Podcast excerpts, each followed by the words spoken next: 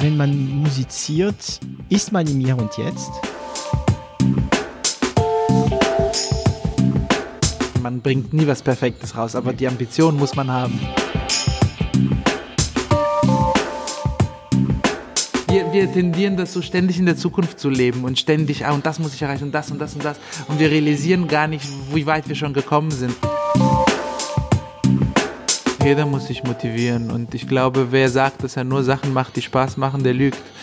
Ähm, alles, was Spaß macht, impliziert viel Arbeit, die nicht Spaß macht. Salut und willkommen im Podcast von 0 auf 1. Hier hören Sie bei Gesprächen mit Unternehmern und Influencer mit. Wir unterhalten uns hautnah und ohne Schnitt über Erfolge und Misserfolge, Probleme und Lösungen und alles, was uns beschäftigt und ausmacht als Unternehmer oder als Influencer. Ich bin David Treins, Gründer und CEO von L'Agence, eine Internet- und Content-Agentur aus Süddeutschland. So, es geht los. Ich bin wieder zu Hause. Wir machen diese Aufnahme schon wieder als HQ Remote, weil ähm, diesmal nicht wegen Corona. Eigentlich dürften wir uns treffen, aber Bojan äh, Widenov, der heute mein Gast ist von Enot, ist ein bisschen weit. Wobei, wenn ich das Klavier sehe, was hinter ihm äh, ist, dann denke ich, Mist, ich hätte vielleicht doch hingehen sollen. Hallo Bojan. Hallo, hallo. Hi. Wie geht's? Gut, gut, alles gut, gut bei mir. Gut. Ähm, von, von vornherein, ähm, Bojan ist äh, einer der Co-Gründer von der App, also von der Firma und von der App eNote. Ähm, als Franzose weiß ich natürlich nicht, sagt man eNote oder eNote. eNote. und die werden also sie wollen und ich bin der feste Überzeugung, sie werden äh, die Welt der Noten disrupt, disrupten. Ähm, wenn man Musiker ist, weiß man, was für ein Act das ist mit Noten, mit Rechte auf Noten und so. Man kann sich, glaube ich, das ein bisschen so vorstellen wie früher, wie man Musik gekauft hat und wie man jetzt Musik äh, konsumiert, äh, mit allen Vorteilen und so weiter. Ähm, Bojan, Kannst du dich mal kurz für unsere Zuhörer vorstellen? Ja, ich bin Bojan Widenov, ich bin 34 Jahre alt, ich bin Dirigent, also Musiker von Beruf, ähm, jetzt über zehn Jahre Chefdirigent der Mannheimer Philharmoniker und äh, seit einigen Jahren äh, Mitgründer und Co-CEO, wie man das äh, nennt, ähm, von eNote hier in Berlin. Und natürlich bei dir wird sich die Frage nicht stellen, äh, wie bist du denn auf die Idee gekommen? Du hattest wahrscheinlich seit deine ganze Musik ständig blättern zu sehen. Wobei, das hat sich in den letzten Jahren sehr geändert. Ne? Diese, diese Noten, ähm, arbeitet ihr noch ähm, mit, mit Papier oder seid ihr schon alle auf iPad und, und Tablets? Es ist tatsächlich so, dass Papier ähm, immer noch der Industriestandard ist in einer sehr digitalen Zeit. Und das ist auch eigentlich der Hauptgrund, der mich getrieben hat, in den letzten Jahren immer mehr Gedanken zu machen, warum das denn so ist und warum wir denn immer noch nicht in unserer Musikwelt auf äh, digitale, echt digitale Medien umstellen. Und ähm, tatsächlich bin ich sozusagen der erste Kunde dieser App äh, und aus Kundensicht ist sie auch so entstanden, das ganze Projekt. Ähm, das Problem ist, dass wir ähm, in, in den Musiknoten es noch nicht geschafft haben, wirklich voll digitales Material zu haben. Und äh, dieses voll digitale digitales Material lässt sich auch nicht so einfach erstellen, wenn man mehrere hunderttausende Werke hat, die eigentlich über die Jahrhunderte äh, gesetzt wurden, also wirklich mit Metallplatten äh, und äh, eingraviert wurden, dementsprechend noch gar nicht transkribiert sind in mo moderne Notensatzprogramme. Und das führt dazu, dass es eine riesige Anzahl an Werken gibt, die noch gar nicht in digitaler Form existieren und deswegen die ganze Industrie immer noch sehr stark auf Papier äh, lastet. Aber warum?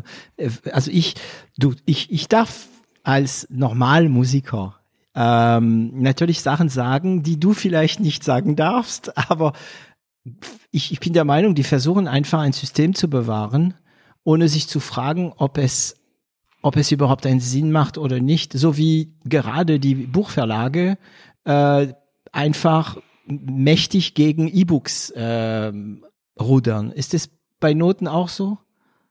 Es ist sicherlich so, dass ähm, ein Großteil der Musik, solange sie geschützt ist, natürlich die Verlage in Sicherheiten wiegt. Ganz klar, weil wenn man die Rechte an ein Werk hat, was jeder spielen möchte, dann ist es egal, ob man das digital oder auf Papier oder sogar auf Steinplatten ja. verkauft, wenn man selbst alle Rechte daran hat. Aber es ist auch so, dass ähm, die Technologie, die es bisher gegeben hat, eben zur Digitalisierung wirklich noch nicht auf dem Punkt war, dass man hätte en masse digitalisieren können. Das heißt, man hätte eine Armee von Musikologen und äh, äh, Computerleuten engagieren müssen, die das abtippen alles. Das wäre nicht per machbar Hand gewesen. wirklich alles abtippen. Ja. Und das ist erst vor kurzem sind eigentlich sowohl die Hardware im Bereich von künstlicher Intelligenz als auch die Frameworks, die es dafür mhm. gibt, in der Lage überhaupt ähm, eben Resultate zu erzielen, die das Ganze machbar machen. Und wir sind die ersten weltweit, die solche Resultate endlich haben. Das heißt, ähm, sowas wie wir kennen, ähm, Programme, die einen geschriebenen Text einfach erkennen und digitalisieren automatisch. Also diese OCR, glaube ich, heißt es. Ne? Mhm. OCR-Programm gab es für Noten nicht. Doch, das nennt sich OMR, also Optical Music Recognition. Mhm. Und genau das ist das, worin wir weltführend sind. Bisher war das so, dass Ergebnisse im OMR-Bereich so um die 70, 80 Prozent Genauigkeit hatten, manchmal bei einfachen Werken auch mal auf 90 hochkamen. Aber das muss man sich vor Augen führen, was das bedeutet. Also 10 bis 20 Prozent falsch pro Hammer. Seite. Ja, ja, das, das kann man in die Tonne da. schmeißen. Und vor allem das Problem ist, wüsste man, wüsste man, wo das falsch ist. Das ist ja das Problem. Das heißt, man muss dann einen Menschen drüber lesen lassen, mhm. trotzdem Zeile für Zeile, weil man weiß ja nicht, wo das Fehler ist. Das heißt, mhm. unser großer Vorteil ist, wir haben erstens geschafft, diese OMR-Technologie auf auf 99,9 Prozent Genauigkeit Boah. zu bringen. Also da sind wir wirklich mit Abstand weltführend. Und wir haben äh, das so gemacht, dass unsere Technologie uns ganz genau sagen kann, wo die Fehler passieren. Das heißt dementsprechend dann auch wiederum diese 0,1 Prozent sind dann manuell durchaus korrigierbar, weil wir eben ganz genau wissen, wo wir hinschauen müssen und nicht Takt für Takt nach okay, durchgehen also müssen. Das ist total spannend. Und ich glaube, das wird für einige Leute, die nämlich auch äh, keine Ahnung haben äh, von, von, von der Bereich Musik und so auch spannend. Das heißt, es gibt Menschen, die, also man muss sich das so vorstellen, wenn ich ein Buch lese, entstehen in meinem Kopf Bilder und ich sehe einen Film. Ne? Und was viele nicht wissen, dass es gibt Menschen, die genau das Gleiche machen können mit Musik. Also du natürlich höchstwahrscheinlich als Dirigent, du liest eine Partition und du hörst die Musik, die du da liest. Du musst nicht spielen, um zu hören. Genauso wie man ein Korrekt. Buch liest. So. Und da du einen Sinn hast, also da du, also du kannst natürlich, jeder kann, falls jeder kann äh, falsche Noten, sagt man, die mauvaise notes, comment on dit? Mhm, falsche Noten, ja. ja. Also das ist praktisch mit Bojan, weil Bojan ist frankophon, also kann er mich ja äh, helfen. Äh, wenn, also jeder Mensch kann eine, ein Quark hören, eine falsche Note hören, aber wenn eine Melodie verändert wird, aber trotzdem die Noten gut klingen, wird es ein normaler Mensch, der die Ohrmelodie nicht kennt, nicht erkennen. Mhm. Deswegen müssen zum Beispiel, wenn ich, keine Ahnung, die Tosca äh, ähm, äh, mich, äh, mich anschaue, muss ich die Tosca perfekt kennen. Also nehmen wir die, äh, die Querflöte. Idiot. die Zauberflöte, weil das kennt jeder. jeder. Wenn ich, ähm, wenn ich die Zauberflöte höre, ich muss sie auswendig kennen, um dann die Fehler in diese Noten zu erkennen. Und ihr habt eine äh, KI entwickelt, wie, wieso erkennt sie Fehler? Also es ist ein bisschen, ähm, vielleicht muss ich ein bisschen ausholen, wie ja, diese Techn ja. Technologie funktioniert. Ja. Also generell funktioniert äh, künstliche Intelligenz ja so, dass man im Prinzip wie einem kleinen Kind muss man ähm, Sachen beibringen. Und ja. ähm, in dem Fall von Musiknoten, jetzt mal ganz simpel angefangen, muss ich äh, der KI beibringen, Notenköpfe zu erkennen. Dann muss ich ihr beibringen, alle, alle möglichen Notenzeichen. Wir haben über 1500 Notenzeichen, die regelmäßig auftreten können in ja. Musiktext und in den wildesten Kombinationen zueinander. Ja, das heißt, Deutsch man muss, ist es weniger als 30, nur zu Vergleich, ne? Richtig. Und deswegen mhm. ist auch OCR so viel fortgeschrittener als OMR, ja. Das mhm. ist einfach, in, in, im Text gibt gibt es auch selten Überschneidungen. Also zum Beispiel, wenn man jetzt ähm, einen, einen, ein, ein Buch schreibt, dann hat man meistens von links nach rechts, im Arabischen von rechts nach links, aber trotzdem man hat eine Reihenfolge, Richtung, in der man das Ganze macht. Und es gibt sehr wenige Kausalitäten, die äh, auch im Prinzip in der, in der Vertikalen zueinander hängen. Mhm. Und es gibt kaum überschneidende Elemente. Deswegen ist OCR recht schnell zu einem sehr, sehr hohen Ergebnis gekommen. OMR hingegen, Musik, ist unglaublich komplex, weil wir haben viele Zeichen, die stehen in den wildesten Kombinationen zueinander, auch vertikal, auch im Überschneiden. Also man kann ein Crescendo mit einer mit einem Bindebogen und äh, der kann sich noch kreuzen mit gewissen anderen Artikulationszeichen. Also man hat erstens viel mehr Zeichen und die sind auch in viel mehr Kombinationen, die zueinander stehen und die kreuzen sich auch noch. Dementsprechend ist es sehr komplex. Man muss also in, mit der künstlichen Intelligenz, man muss jedes dieser Zeichen trainieren. Das ist wie wenn ich einem Kind sage, das ist ein Stuhl und das hier ist auch ein Stuhl und mhm. so kann ein Stuhl auch ja. aussehen. Und wenn ich genau. das gemacht habe, dann irgendwann erkennt die KI sehr genau Stühle. Aber ich muss fast alle Stühle, die es sozusagen gibt, der KI mal gezeigt haben. Und das nennt sich Trainingsdatenset. Ja. Und ähm, bisher gab es keine richtige Trainingsdatensets und vor allem auch diese Trainingsdatensätze, die waren bisher immer von Menschen manuell annotiert. Also das heißt, Menschen mussten tatsächlich jeden Akzent per Hand anmalen, damit ein Computer dann erkennt, das ist ein Akzent. Mhm. Das ist unglaublich aufwendig und nicht machbar. Und das war auch der Grund, warum das bisher nicht gelöst ist. Wir haben einen Weg gefunden, dass wir eben solche Trainingssätze selbst erstellen können auf einem sehr, sehr großen Maß und dementsprechend endlich es geschafft haben, ähm, mit allen möglichen Zeichen solche Algorithmen zu trainieren, die in der Lage sind, jedes Zeichen mit einer sehr, sehr hohen Genauigkeit, meistens 100 Prozent, zu erkennen. Mhm. Das ist eigentlich unser großer Durchbruch, weil wir es geschafft haben, eben wirklich jedes benötigte Zeichen können wir beibringen dem Algorithmus und dann erkennt er das eigentlich fast immer genau perfekt. Ab dann, nachdem das erkannt wird, muss das alles in Relation gebracht werden und semantisch rekonstruiert werden, so nennt sich das. Das ja, heißt, also semantisch heißt, Achtung kurz für, für Neophyten, also bis jetzt hast du nur von der Syntaxe gesprochen. Ne?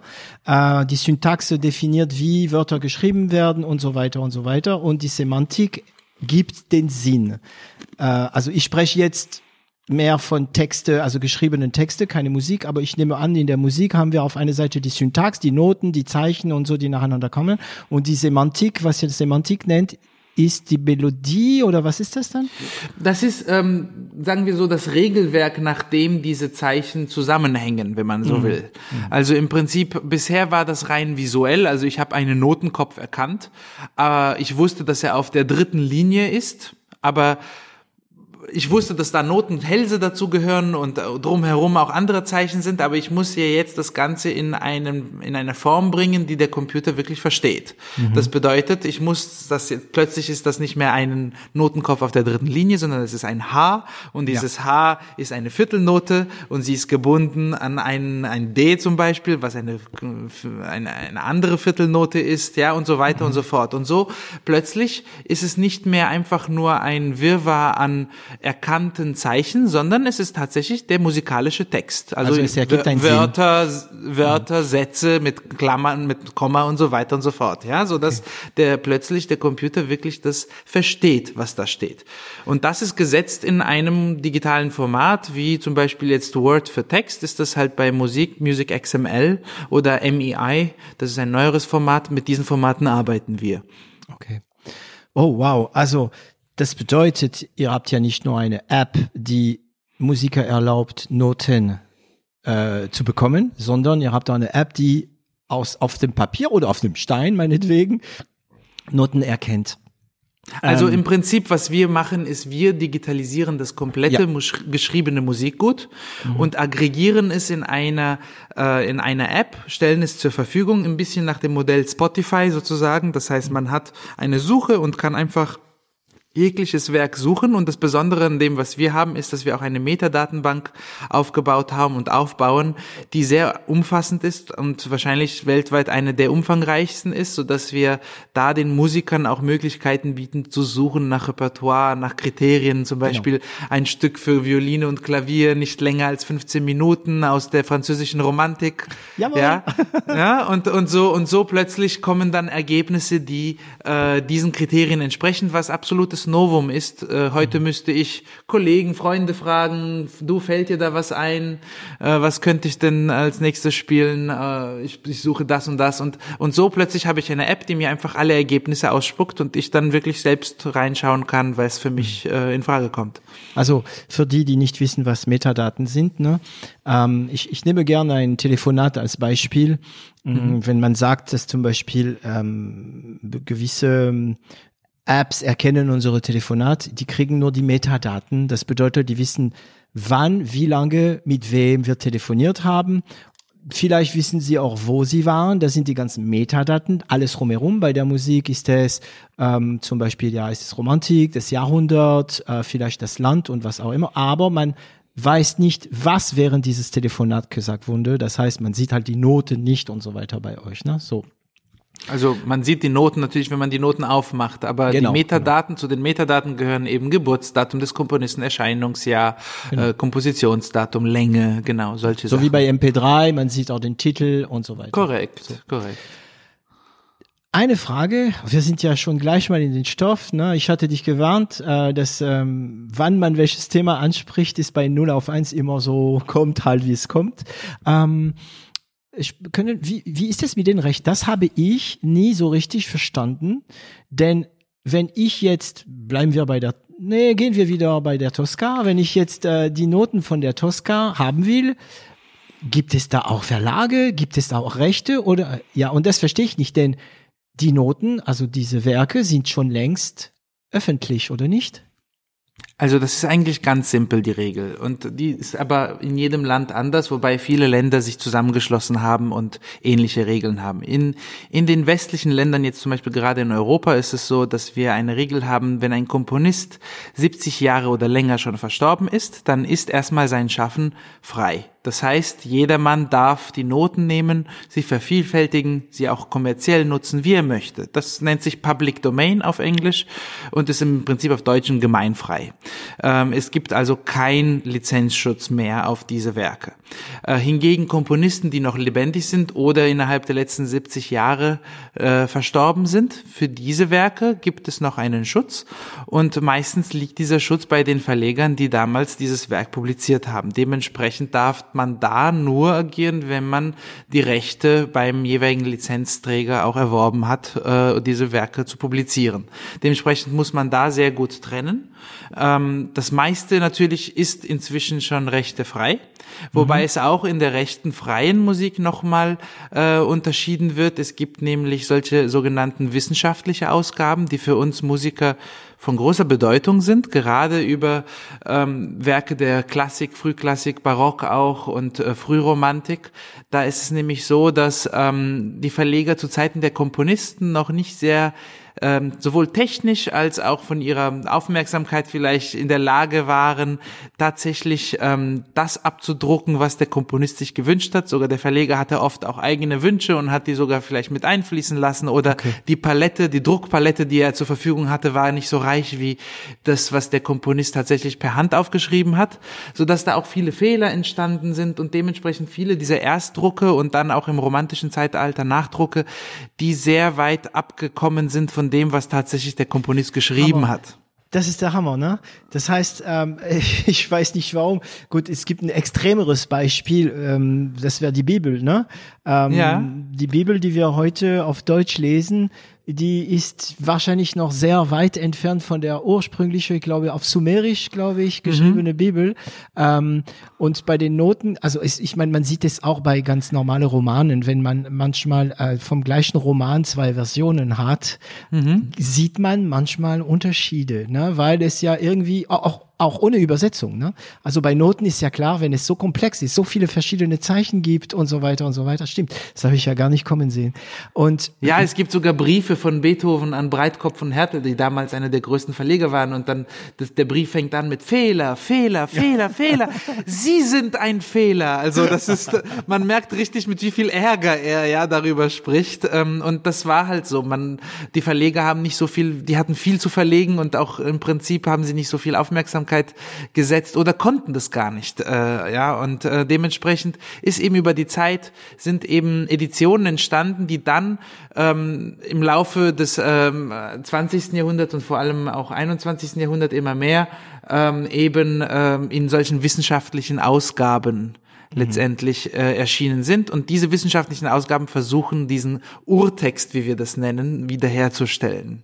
Okay. Und diese cool. Ausgaben sind geschützt auch ah. ähm, 25 Jahre ab mhm. Edition. Das ist aber kein Urheberrechtsschutz, sondern das ist ein äh, Leistungsschutz. Das heißt im Prinzip die wissenschaftliche Arbeit, die gemacht wurde, alle Quellen zu sammeln und das alles zusammenzutragen.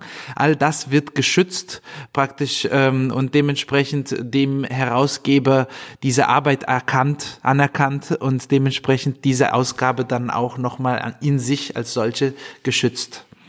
Okay, das heißt, wir kommen oft wahrscheinlich bei euch den zweiten großen Pfosten. Das erste ist natürlich die Erkennung der Noten durch eure KI, die Umwandlung in ein digitales Format. Dann gibt's ein zweites Pfosten, das wäre die App selbst für den Anwender, äh, die auf diese Metadaten zurückgreift, damit der Anwender suchen kann. Und dann irgendjemand muss da rausgehen und sich die Rechte holen, oder? Und Deals machen. Ja, natürlich. Also es gibt, ähm, wir sind jetzt im Moment hauptsächlich fokussiert auf alle Werke, die rechtefrei sind. Okay. Und ähm, das ist unser erster Fokus. Der nächste Fokus wird sein, auch zeitgenössische Musik, eben auch Urtexteditionen und so weiter mit einzubauen. Mhm. Wir haben ja mit den rechtefreien Werke über 95 Prozent des geschriebenen Musikguts. Das heißt, ja. das ist wirklich viel, viel Material, was auch ausreicht, um die Technologie zu perfektionieren.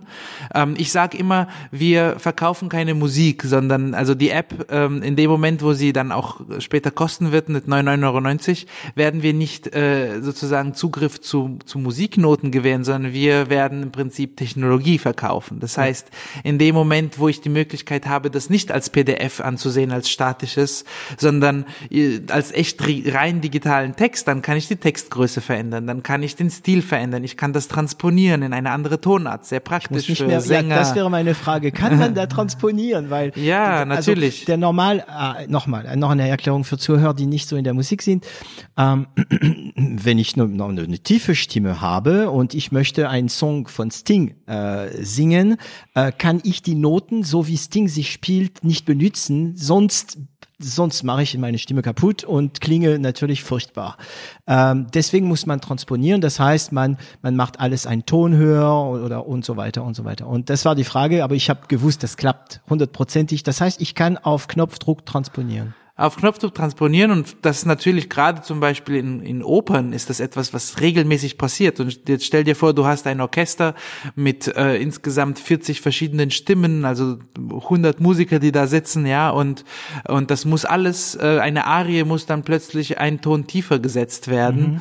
Ähm, das ist unglaublich viel Arbeit, das muss dann ein ganzes Team über ein, zwei Tage abschreiben und per Hand machen und das oh geht Gott. dann mit E-Note mit einer Sekunde, indem man zack, einfach zack, das ne? Zack, auf eine andere Tonart stellt. Okay. Also jetzt noch eine Frage nur für mich. Ist ja mein Podcast. Ja, jetzt darf ich wirklich äh, das, was mich interessiert, fragen. Ähm, ich, ich, ich, hab, ich weiß das nicht. Ich bin ja, was die klassische Musik äh, angeht, äh, auch nicht so drin. Ja, so ich, ich gehe wie jeder ins Oper, aber mehr bin ich nicht drin.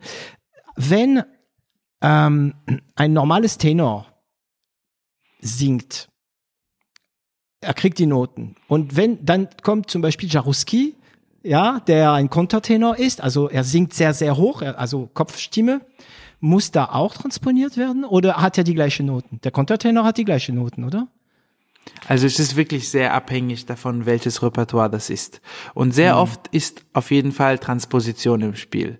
Ähm, okay. Zum Beispiel gerade auch bei Liedern ist es so, dass es gar nicht so richtig eine es gibt bei manchen Liedern eine Ursprungstonart, aber viele, viele von den Publikationen sind jetzt schon oft in mehreren Tonarten publiziert.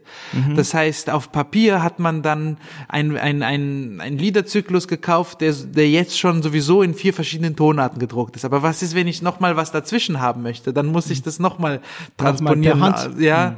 Und, und die App und das macht geht, es einfach. Die App macht das einfach in der Tonart, in dem man es haben möchte. Punkt. Und wenn dann ein Philharmoniker zum Beispiel ähm, hat, nehme ich an, sagen wir mal 100 Lizenzen für seine Musiker, kann das Ganze, also die, die Arbeit, die sind alle in der gleichen Partition, ne? Das ist Wahnsinn. Das heißt, die sehen alle das Gleiche und läuft die auch mit Takt? Also das ist natürlich ein großer Vorteil. In dem Moment, wo man eine digitale Partitur hat, kann man digitale Stimmen, so nennt sich das, mhm. äh, extrahieren. Also jeder Musiker hat ja seine eigene Stimme, nur der Dirigent hat diesen Überblick ja. mit allen Stimmen mhm. der Musiker, was sich Partitur nennt. Ähm, und meistens gibt es da nämlich auch nochmal Inkonsistenzen, weil wenn man das per Hand macht, natürlich, und abschreibt jede einzelne Stimme, dann passieren da immer Druckfehler. Das ist ganz normal. Das ist eigentlich ein täglicher Teil meines Berufs als Dirigent Moment, dass ich immer wieder äh, Fragen bekomme, wie sagen Sie mal, steht da jetzt ein B oder ein H? Ja, und, mhm. äh, und dann sage ich ja, also bei mir steht ein B und auch von der von der von, von der Harmonie her passt ein B eher in G-Moll und und dann ähm, und dann sagt der Musiker, ah ja, okay, vielen Dank. Das heißt, es ist einfach ein Fehler. Und macht seine Notiz drauf, ne? Und macht seine Notiz draus. Mhm. Diese Fehler natürlich existieren plötzlich nicht mehr, wenn man das direkt extrahiert aus mhm. einem digitalen Material und die App ist noch nicht in der Kollaboration für Orchester. Das das heißt, das ist eine nächste Stufe, die wir dann machen werden. Ähm, in der Version 2, wenn man so will, da werden dann auch vor allem Orchesterfunktionalitäten kommen. Und da wird es dann sehr, sehr stark so sein, dass eben, wenn der Konzertmeister Notizen macht, dann sehen das die ganze Alle. Gruppe. Mhm. Und ähm, also das ist dann alles sehr stark miteinander verbunden und ähm, ein Dirigent kann einfach sein ganzes Material mit zu einem anderen Orchester nehmen und solche Geschichten. Ähm, oder eben auch ein äh, dann letztendlich in Richtung Smart Theater gehen, so dass dass Theaterabläufe wie Backstage und Bühne und Licht, all das eben an die Partitur gekoppelt werden kann. Okay. Also, jetzt glaube ich, haben alle verstanden, worum es geht. Ne? Ähm, aber ganz ehrlich, das ist wieder eine Idee, die bestimmt viele Leute schon längst gehabt haben. Und, und das dann, das ist dann eine Idee, die ein Dirigent haben kann und vielleicht auch so ein Entwickler, der ein bisschen Musik macht. Das sind die zwei möglichen Ideengeber. Aber wieso habt ihr es gemacht? Wieso seid ihr die eigentlich gerade die stärksten auf dem Markt? Also die App ist noch in der Beta, aber das funktioniert alles und so weiter und so weiter. Wieso, wie kamst du da? Weil du machst das mit äh, Evgeny und Joseph, so viel mhm. ich weiß. Also wie kam das dazu? Also tatsächlich ist das eine Idee, die wirklich viele hatten, ganz sicher. Und ähm, und es ist auch so, dass ähm, diese Technologie jetzt schon seit vielen, vielen Jahrzehnten auch existiert. Music XML, das mhm. fing ja an als ein Format, als was was tatsächlich eben Hobby-Musiker äh, oder Hobby-Programmisten zusammen letztendlich angefangen haben zu entwickeln und deswegen auch nie so richtig von den großen Verlagen ab, ab, angenommen wurde, weil es eben noch viele Kinderkrankheiten hatte, die, mit denen wir jetzt kämpfen. Aber das ist, das ist, ähm, das ist so tatsächlich, dass im Prinzip dieser komplette Digitalbereich in der Musik sehr stark ähm, aus dem Hobby raus entstanden ist. Also sowohl Hobby Musik als auch Hobby ähm, IT Engineering. Und ähm, ich glaube, es ist zum ersten Mal so gekommen, dass ähm, ein professioneller Musiker der aus Musikersicht ein bisschen die Nase voll hatte mit dem Status quo, das Glück hatte, jemanden kennenzulernen, mit dem er dann eine lange Zeit Freundschaft gepflegt hat, der aus der IT-Welt und IT-Management kam. Josef war damals ähm, äh, bei Boston Consulting hauptsächlich in IT-Projekten unterwegs und später SAP hat er große mhm. Projekte geleitet. Okay. Und also wir waren Josef Freunde. Tufan. Ah, ja, okay. Josef Tufan. Wir also waren der Freunde. Musiker bist du und der Entwickler ist äh, Josef dann, okay. Also Josef ist nicht der Entwickler, sondern der Manager, ähm, mhm. der die Erfahrung hatte, äh, solche Projekte zu, aufzubauen. Und wir waren lange Jahre Freunde. Ich hatte ihn damals in Mannheim sozusagen in die Konzerte äh, fast schon ja reingezerrt oder reingeschleppt, äh, okay. äh, mitgeschleppt. Und, Hast du seine ähm, Musikerziehung gemacht? Äh, ich weiß es nicht, das würde ich so nicht sagen, aber ich würde auf jeden Fall sagen, dass ich ihn herangeführt habe an die klassische Musik auf eine Art und Weise, die er vielleicht davor nicht äh, okay. äh, hatte. Mhm. Und äh, er hat das sehr zu schätzen gele gelernt. Wir waren dann viele, viele Jahre Freunde, haben uns ausgetauscht und und so ist im Gespräch äh, eigentlich entstanden, dass äh, es wäre doch toll, hätte man das und das ähm, und wird doch bestimmt kommen und immer wieder so alle Jahre wieder. Das ist ja ein Thema, was wir wirklich seit langem besprechen sprechen, also mindestens seit Jahr 2012 oder so, 2012, mhm. 13. Okay. Und irgendwann 2015, 16 hat es immer noch niemand gemacht. Und dann sagte Josef, sag mal, wollen wir uns dann nicht mal ein bisschen näher damit beschäftigen und gucken, ob das nicht äh, tatsächlich Potenzial hat. Mhm. Und äh, so saßen wir zusammen, haben viele Monate in unserer Freizeit Recherche betrieben, also tatsächlich auch den Markt zu verstehen, zu recherchieren. Das ist ja kein kleiner Markt. Das, wir reden hier von über 200 Millionen Menschen weltweit, die ein Instrument spielen und über fünf bis zehn Millionen Profimusiker davon. Also das ist ein großer mhm. Markt.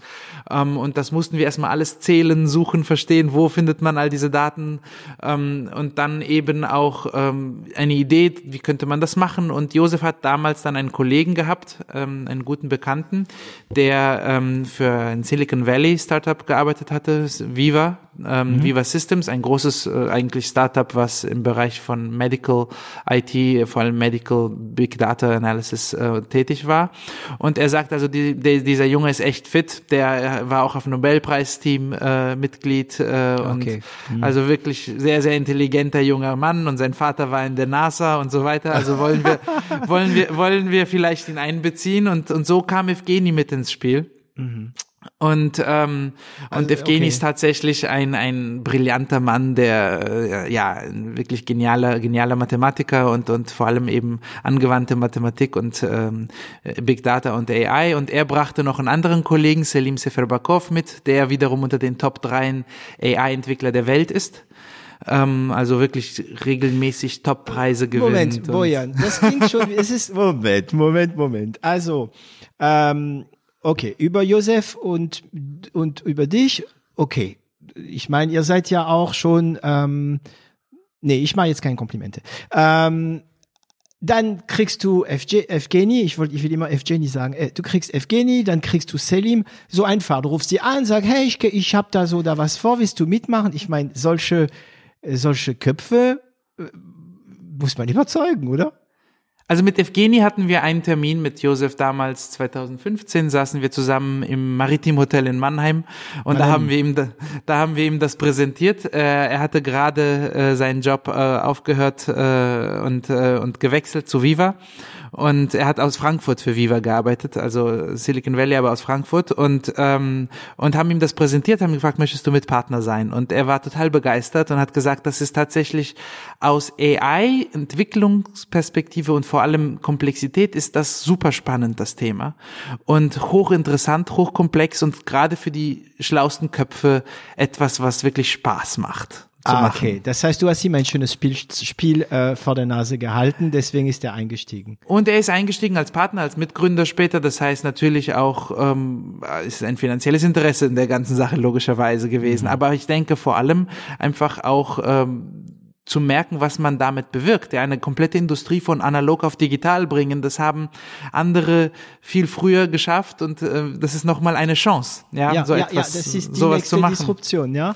So Richtig. wie gerade Podcast, das Radio ähm, in Frage stellt. Ähm, ähm, Verlage, ja, in Amerika sagen wir mal, mhm. Buchverlage und die, Musik wartet noch. Also die, deswegen war ich so begeistert, als ich ja ähm, von unseren gemeinsamen Freunde äh, erfahren habe, dass ich an euch für den Podcast ja. rankomme, ähm, weil das ist wirklich eine der letzte Burg, sagen wir mal. Ne? Und Würde ich Selim, auch sagen. Ja. ja. Und Selim? Und Selim hat mit Evgeni viele Jahre zusammengearbeitet. Ah. Hm. Und sie sind sehr gute Freunde, waren zusammen in Viva und ähm, Selim ist tatsächlich, ähm, das ist unübertrieben, ist äh, regelmäßig in den Top-Rankings der besten AI-Entwickler der Welt. Er hat äh, viele Data Science Bowls gewonnen, Kaggle Competitions, also Kaggle Competitions, das sind solche Wettbewerbe, ich glaube von Google sind die organisiert oder ins Leben gerufen. Das sind Wettbewerbe, wo Firmen sehr, sehr komplizierte Aufgaben ausschreiben können. Zum Beispiel Facebook hatte einen äh, ähm, äh, hatte also einen Wettbewerb ausgeschrieben, wer den besten Deepfake-Video-Algorithmus entwickeln kann, damit Ach. eben ähm, nicht plötzlich Videos von Politikern rauskommen, wo sie sich kompromittieren, wo vielleicht gar nicht tatsächlich passiert sind. Also, also das heißt auch Erkenner. Deepfake-Erkenner und im Erkenner. Videobereich. Also Deepfake für, für die, die nicht wissen, was es ist, das ist, wenn ich ein Video habe mit meinem, äh, oh, nee, ein Video mit dem Gesicht von äh, Nicolas Cage, ein sehr gutes Beispiel für Deepfake, ne? und ja. ich äh, ersetze Nicolas Cage Gesicht durch mein Gesicht und das können mittlerweile ähm, Apps sogar und er hat dann etwas gemacht, das Deepfake erkennt also das hat Facebook ausgeschrieben, mhm. genau, zum Beispiel. Das ist so ein Projekt, das würde sehr viel Geld kosten, wenn Facebook jetzt das Inhouse entwickeln lassen möchte, weil ja, Projektmanager, ein Team und so weiter. Das heißt, es sind zum Teil Millionen, die sie dafür ausgeben müssten. Aber es gibt einzelne Entwickler, gerade in der Entwicklungswelt, das habe ich inzwischen jetzt in all diesen Jahren gelernt, das macht so viel aus. Ein Mensch kann einen gewaltigen Unterschied ausmachen. Also ein brillanter, genialer Entwickler kann das erledigen, was ein ganzes Team in Monaten nicht schafft. Ja, wirklich, wirklich. Wenn man ihm die Freiheit gibt und ähm, okay, wenn meiner Meinung nach ist, wenn er super gut ist und trotzdem fähig ist, quick and dirty zu arbeiten, damit es erstmal klappt. Und das können diese große Teams ähm, nicht bringen, weil die haben Prozesse, Prozeduren, ähm, das, der, der Code muss immer super sauber sein und so weiter. Und ein Entwickler allein kann ja, also ich erlebe es immer wieder, was da Entwickler allein in ihren stillen Kammer, pff, Wahnsinn. Ja, ja, auch hm. geniale Ideen, einfach geniale ja. Architekturwege und solche Sachen, die einfach, das es gibt wenige Menschen auf dieser Welt, die einfach genial sind, ja, mhm. und, und, und wenn man so jemanden hat, dann, dann spart man sich unglaublich viel Zeit und Gedankengut. Und, und das haben die großen Firmen erkannt und deswegen hat auch Google diese Wettbewerbe gemacht, wo einfach Facebook sagen, okay, ich äh, mache einen Preis, der erste Preis kriegt eine halbe Million Dollar, der zweite kriegt eine Dreiviertel, also 25, also 250.000 und der dritte mhm. 100.000 und äh, bitte äh, intelligenteste Menschen der Welt äh, zerschlagt euch den Kopf jetzt über dieses Spielt Problem. ein bisschen. Mhm. Ja, genau. Und diese Leute machen das dann in ihrer Freizeit als Pet Project, so wie sie es nennen. Mhm. Und, ähm, und die, die, die, die sozusagen das Beste dann entwickeln, die bekommen die Preise. Und Selim regelmäßig räumt da an diesen Wettbewerben ab. Also jetzt gerade eben dieses Deepfake-Geschichte von Facebook hat er gewonnen, den ersten mhm. Preis.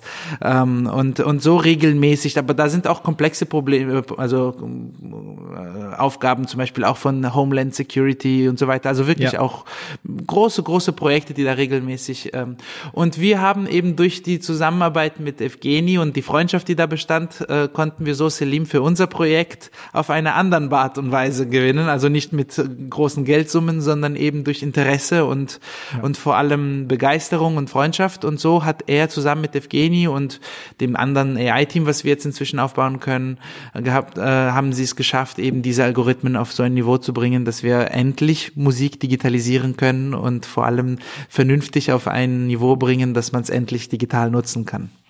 Was war das für ein Gefühl? Also erinner, gab es einen Tag X, an dem du gesehen hast, was diese neue KI macht? Nein. Nein. Es kam peu à peu, oder? Es, es wurde peu ja. à peu immer besser. Ja, also so ein Tag X gab es gab es tatsächlich in diesem ganzen Projekt nie und das ist auch eigentlich, wenn mich jemand fragen würde, was würdest du jungen Unternehmern äh, raten? Da würde ich sagen, freu dich über jeden Moment, den ja. du gerade hast. ja. Weil, weil wir, wir tendieren dazu, ständig in der Zukunft zu leben und ständig, ah, und das muss ich erreichen und das und das und das. Und wir realisieren gar nicht, wie weit wir schon gekommen sind. Das heißt, sich mhm. eigentlich an jedem kleinen Schritt zu erfreuen, das ist ja. das, was das Leben ausmacht. Ja, und äh, mehrmals am Tag sich zu sagen, hey, ich bin gerade hier, um sich herumzuschauen, reinzuatmen und ja nicht in die Zukunft leben.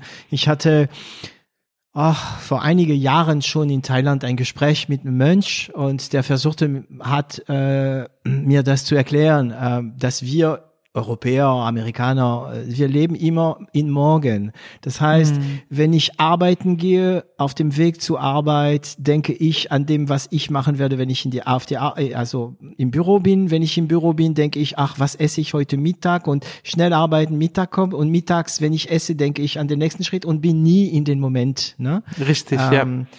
Oh gut, das kann man auch durch Meditation. Ich bin ein äh, Verfechter von Meditation ähm, äh, erreichen. Ich glaube durch Musik. Also ich muss sagen, es gibt wenn man musiziert, also ich bin, ich bin ja Sänger, äh, wenn man musiziert, ist man im Hier und Jetzt meistens. Ja. Also ich weiß nicht, wie es ist, wenn man Profi ist. Ja, ähm, ich glaube, dieses Autopilot gibt's überall. Ne? Aber in der Musik ist man im Hier und Jetzt. Wenn ich Wellen reite, beim Wellenreiten, mhm. ja, da ist man auch jetzt und hier. Und das heftigste ist Fallschirmspringen. Hm. Ja, also, das habe ich noch nie gemacht. Also Nein, probier's mal. Äh, probier's mal. Weiß ich nicht, aber ja. also wenn sein muss, vielleicht sogar nur ein Tandemsprung, aber du wirst, egal was was du für Probleme hast, die du zu lösen hast, wenn du in diesen Flugzeug steigst, dann gibt's nur noch das. Und dann das, fragst das du dich, Das ist das größte Problem. Warum springe ich gerade hier?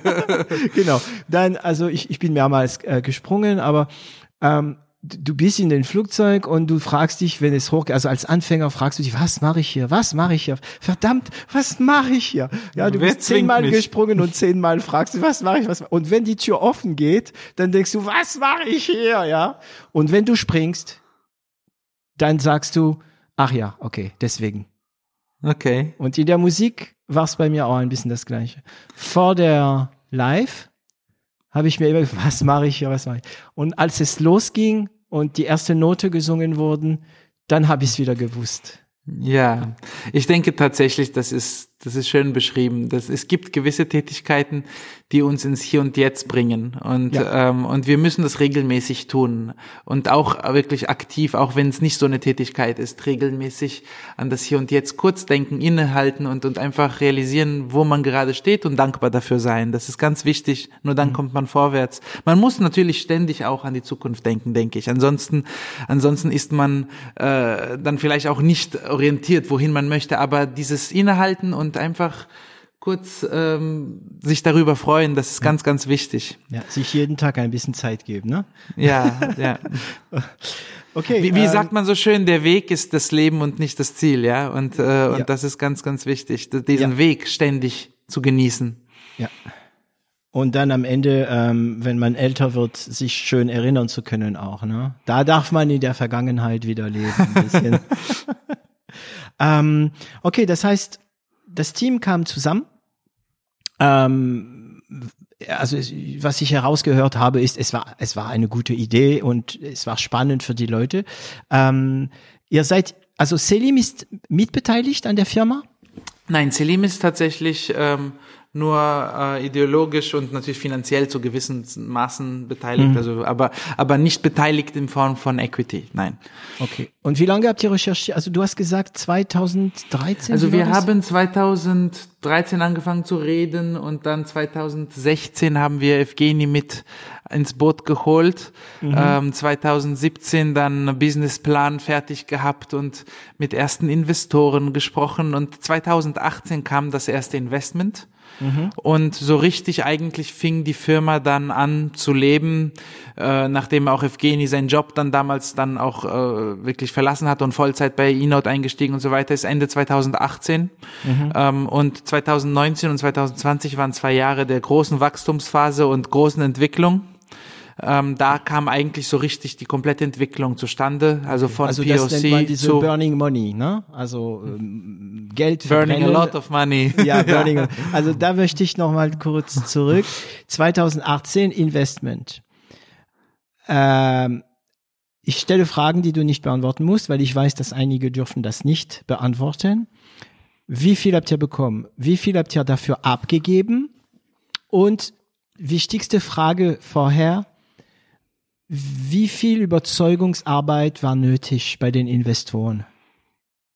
Also, man muss einfach sagen, dass dies ein generell ein Investor zu finden ist nicht einfach, überhaupt nicht. Und man muss ähm, viel probieren, mit vielen Menschen reden und mit irgendjemandem wird's klappen, wird's klicken. Ja, mhm. und ähm, und es bedarf ähm, eines sehr visionären und gleichzeitig auch ähm, äh, experimentierfreudigen Menschen, der sowas engagiert, äh, unterstützt, aber auch vor allem natürlich das nötige Kleingeld hat dafür, weil ähm, wir reden hier über künstliche Intelligenz, das heißt, es sind Millionenbeträge. Wir haben bisher sechs Millionen Euro äh, mhm. bekommen äh, von unserem Angel Investor und man muss erstmal einen Angel Investor finden, der solche Beträge natürlich leisten es kann. Es ist kein Fonds. Das ist eine es ist es ist ein Family Office, okay. ähm, geleitet von einer Person. Ähm, äh, das ist ähm, in Süddeutschland ähm, einer einer der großen Unternehmer im süddeutschen Raum und ähm, eben. Darfst du sagen wer oder nicht? Ja, Do Dr. Manfred Fuchs, äh, mhm. sein sein Name und ähm, er ist auch engagiert in, äh, im Kunstbereich und im Musikbereich. Natürlich ist es jemand, der auf jeden Fall eine Affinität zu dem Thema hat, aber Meloman. nicht aber nicht von diesem Thema kommt. Also sein, sein Geschäft ist äh, im, in den äh, ähm, Schmierstoffen für technische Maschinen. Also das ist ein, ein wirklich ähm, äh, komplett andere Industrie, äh, wortwörtlich Industrieunternehmen und mhm. ähm, aber eben ein großer Freund der Künste, der Musik und ähm, dementsprechend ähm, waren wir sehr begeistert, als er Begeisterung ja. für dieses Projekt zeigte, weil wir wussten, dass wir jemanden mit ihm haben, der zu dem Projekt passt, die Vision versteht, sie mitträgt äh, mhm. äh, und, und, und dementsprechend dann uns einen riesigen Vertrauensvorschuss gegeben hat, weil wir kamen zu ihm als äh, ja, äh, Gründer, die noch nicht mal eine Firma gegründet hatten, sondern nur eine Idee auf dem Papier. Ja. Und er kannte Es war wirklich nur ein PowerPoint, also wie man so sagt, so ein paar Folien. Es war, ne? es, es war 40 Seiten Businessplan. Okay. Äh, und auch und, ein paar Leute, die im Kopf was vorweisen konnte. Ne? Ja, und ich erinnere mich auch einige Gespräche mit ihm geführt hatten und ähm, und dann ähm, natürlich in mehreren Annäherungsgesprächen immer mehr tiefer in die Materie stiegen und ähm, er zeigte ein unglaubliches Interesse und vor allem auch Verständnis für das Thema, was eben auch nicht einfach ist. Im Gespräch mit Investoren ist es nämlich so, dass Viele Fonds sagen, sie sind bereit, früh zu investieren, Pre-Money, also Pre-Pre-Revenue Pre mhm. und Seed und so weiter. Das schreiben sie alle sehr gerne auf ihre Fahnen. Realität ist, das stimmt alles nicht. Das ist äh, die Realität ist, sie steigen alle erst nach dem Revenue ein und nachdem alles bewiesen ist und wenn alles ganz sicher ist. Mhm. Und ähm, so eine Art fast Bankverhalten letztendlich. Also die, die Banken dürfen nicht mehr investieren, deswegen machen es jetzt die VCs. Aber äh, realistisch gesehen macht keiner Angel Investment so richtig in diesen Bereichen. Zumindest in Europa sehr, sehr schwierig. Wir haben wirklich viele, viele Fonds äh, angesprochen und alle Sachen kommt wieder, wenn ihr erste Umsätze habt und den Markt komplett bewiesen habt. Mhm. Ähm, und das war so die schwierige Zeit, würde ich sagen, am Anfang. Und das ist das, was man auch wirklich überwinden muss. Ähm, und wir sind super glücklich, dass wir einen fantastischen Investor in diesem Bereich finden konnten, der diese Zeit mit uns getragen hat. Auch vor allem das äh, Vertrauen geschenkt hat und welches wir hoffentlich nicht missbraucht haben, sondern tatsächlich äh, verstärkt haben und und auch mit der Zeit ein tolles Team aufgebaut haben. Inzwischen hat die Firma jetzt 32 Mitarbeiter hier wow. in Berlin und 10 außerhalb von Deutschland und es funktioniert alles wunderbar. Es ist alles es ist super auf, aufgestellt, sehr organi gut organisiert. Da ist einfach auch die Expertise von jedem von uns reingeflossen. Josef eben durch seine Erfahrung im mhm. äh, Organisieren, Organisieren und und Geni durch die Leitung von IT-Projekten und, und Technologie. Also da, da kam das wirklich dann zum Tragen, einfach unsere Erfahrungen. Und deswegen würde ich sagen, dass wir durchaus über dem durchschnittlichen Stadion eines Startups, Startups, in dem, in dem sich andere vielleicht auch befinden, vergleichbar sind. Okay. Es ist schon sehr, sehr gut organisiert. Und wann, ähm, ach so, da, puh, äh, bei der Aussagen wieder zehn Fragen gekommen. Äh, die erste, die mir einkam, kennst du den Song J'aurais voulu être un artiste? Ich kenne den nicht, nein. Ah, also den, den, den schicke ich dir danach. Ähm, den sollte sich den Herrn Fuchs hören. äh, das ist eine der schönsten französischen Songs. Ja, äh, ich wäre gern ein Künstler gewesen. Er äh, ist tatsächlich ein Künstler. Er hat, ja, er, er, er, malt selbst. Wunderschön. Ah, okay aber, aber er ist ja, und das ist, das ist, dieser Song heißt äh, der Blues, Le Blues du Businessman, der Blues mhm. vom Businessman. Ne? Und okay. genau da musste ich hören, aha, der macht sein Business und so, aber im Herz ist er ein Künstler ne? und wäre gerne wie ein Künstler. Hm.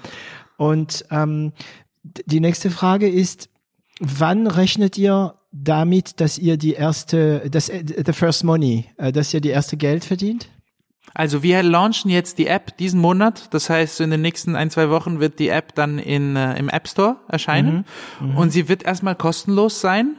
Höchstwahrscheinlich okay. so bis Ende des Jahres. Warum kostenlos? Weil wir gerade eben diese 0,1 Prozent sauber machen müssen und die Library weiter füllen. Und das dann heißt, kommen Beschwerde. Sehr gut. und, mhm. und wir helfen, wir, wir nutzen sozusagen, dass die Musiker-Community uns hilft, ja. weiter Fehler zu finden. Gleichzeitig ja. wachsen wir zusammen und sie lernen den Vorteil auch von digitalen Noten kennen. Mhm. Wir haben nämlich unglaublich niedrige ähm, äh, User Acquisition Costs von unter einem Euro. Das ist beeindruckend, was für ein Rieseninteresse es gerade mhm. gibt äh, in diesem Bereich. Zeigt auch, dass wir wirklich den Nerv treffen mit unserer App. Ja, ich bin froh, dass ich dich jetzt noch im 0 auf 1 bekommen habe, weil ich glaube, in ein Jahr ist, äh, spätestens in zwei Jahren kriegt man, kriegt man euch nicht mehr. Ah, nicht David, so, wenn, wann immer du möchtest, ich komme gern wieder. Jawohl, ich merke mir das. Also ich merke mir das. Und ich komme nach Mannheim. Äh, und ich sitze Sehr gerne, bist Reihe. herzlich eingeladen. Ja, ja. Besonders wenn Jaruski kommt zu euch, dann bin ich sofort dabei. Ähm, okay, das heißt, demnächst werdet ihr das öffnen und äh, wir hatten das praktiziert früher in einer Firma. Ähm, wir haben damals als Internet noch neu war, sagen wir mal, für Samsung das Web gemacht. Und wir haben die Leute, also ähm, Geschenke gemacht, die uns ähm, auf Fehler mhm. ähm, aufmerksam gemacht haben. Das ist echt gutes Debugging, weil mhm. der normale Anwender findet die Fehler, er, er trifft auf sie. Und ja. äh, also das heißt, ihr schenkt eigentlich das Abo erstmal und dann bekommt ihr dafür von euren Anwender äh, Debugging sozusagen. Ne? Genau, bis das also sozusagen ausgereift ist, macht das keinen Sinn, äh, deine Schranke zu setzen, die dann die Leute einfach nur frustriert, sondern viel besser ist zu sagen, wachsen wir zusammen zu einer Community und wir wollen eigentlich ein Produkt aus Musikersicht für Musiker zu machen. Ja. Und dafür brauchen wir das komplette Input von allen. Ja. Und ich denke, der Preis, den am Ende das kostet, diese 9,99 Euro, das ist vernachlässigbar klein für die Vorteile, die das bietet. Aber es muss die bieten, ja. Und ja, deswegen ja. ist es so wichtig aus, ich, ich bin ja selbst der kritische Kunde. Mhm. Und ich merke, wenn das mich nicht zufriedenstellt, dann bringt das nichts, wenn wir jetzt dafür Geld verlangen, sondern wir müssen erstmal das auf dem Niveau bringen, dass das wirklich das macht, was es verspricht. Und dann will aber das jeder nehmen, weil es macht so viele Vorteile, es macht das Leben so viel leichter, dass ja. man das gar nicht mehr missen möchte. Das ist wirklich wie, als ob man nicht mehr Schreibmaschinen nutzt, sondern Word. Das oder ist, das man ist, muss keine Platten mehr verkaufen, man hat's im Handy. Also ja, oder keine keine Karten, sondern Google Maps hat. Ja, also das ja. sind viele viele Analogien, die es so gibt. Ja, ja. muss man wahrscheinlich. Also es, ich, ich, denk, ich denke, in der, sagen wir mal, professionelle Musikerwelt wird es äh, einige geben, die lieber auf Papier bleiben. Ähm, dann, ich vermute, dass die große Menge dann die warten drauf. Also ihr habt ja drauf gewartet, ihr habt es einfach nur gemacht, weil es es nicht gegeben hat eigentlich. So klingt es, ne? Es gibt's nicht, es gibt's immer noch nicht. Nach paar Jahren, es gibt's immer, ah komm, machen wir selbst. Ne? Ja, und, ungefähr ähm, war es genau so. ja, und ähm, da gibt's bestimmt viele Leute, die, die, die darauf warten. Ähm, also als wir das angekündigt haben, haben wir in kürzester Zeit über 15.000 Beta-Registrierungen bekommen. Wahnsinn. Äh, das ist wirklich ein Wahnsinn, ja. Und ähm, das Interesse ist gigantisch groß gewesen. The Guardian hat geschrieben, die Zeit hat geschrieben, alle großen Zeitungen haben dafür Interesse gezeigt. Habt ihr eine gute PR-Agentur, oder? Ähm, ja, würde ich schon sagen. Ähm, aber, aber vor allem glaube ich, dass es auch ihnen so ein bisschen die Hände gespielt hat, weil mit jedem, den sie gesprochen haben, haben sie, oh ja, wir wollen unbedingt darüber berichten. Also mhm. das, das ist eine riesige Innovation in dem Bereich und wird wirklich ein Gamechanger sein für, für die ganze Industrie. Wenn man bedenkt auch, wie sehr das dann später, also dass diese Software ermöglicht es ja dann, den Text mitzulesen. Das heißt, dass der Computer kann dann, also das Gerät kann dann die Seite blättern automatisch, kann, ja, ähm, ja also es sind viele, viele Anwendungsfälle, die dann dann daraus entstehen, weil der Text digital ist. Mhm. Und, ähm, und das wird komplett alles verändern. Dementsprechend ist das Interesse und die Erwartungshaltung auch sehr groß und auch mhm. unter Musikern, die sogar, wo man meinen würde, schon in einem gewissen Alter sind, vielleicht auch nicht mehr offen zu sein, trotzdem unglaubliche Offenheit äh, gesehen. Also ähm, auch äh, wirklich ähm, von Dirigenten im gewissen Alter, die sagen, ja, ja. oh ja, ich freue ich freu mich da drauf, endlich. ja, also. Ja. ja, und es werden einige wahrscheinlich auch, äh, ich denke, das könnte auch so ein positiver Effekt von diesen ersten ähm, Beta-User, sagen wir mal, dass die, wenn die App gut ist, ähm, dass die dann auch missionieren werden. Sicherlich, sicherlich. Ja. Also ich denke, das wird seinen Weg gehen und ähm, sehr erfolgreich sein, solange wir unserer Mission treu bleiben, äh, ein perfektes Produkt, also zumindest versuchen, ein perfektes Produkt an den Markt zu bringen. Man bringt nie was Perfektes raus, aber nee. die Ambition muss man haben. Ja. Also es gibt bestimmt paar Leute, die jetzt äh, mithören und äh, folgende Frage im Kopf haben. Okay, super, die haben eine App gemacht, die ist revolutionär, die kann das Ganze disrupten. Ich habe auch so eine Idee. Ähm, die haben dann die Beta und bekommen dann gleich 15.000 Anmeldungen. Ähm, meine Erfahrung nach ist es, dass auch die besten Ideen nicht unbedingt sofort so viel ziehen. Also wieso hat's bei euch geklappt? Wieso habt ihr, wo kamen diese 15.000 Leute her? Wegen der PR, ne? Also wegen die ganzen Öffentlichkeit? Also es ist wirklich überfällig gewesen, diese Sache. Mm.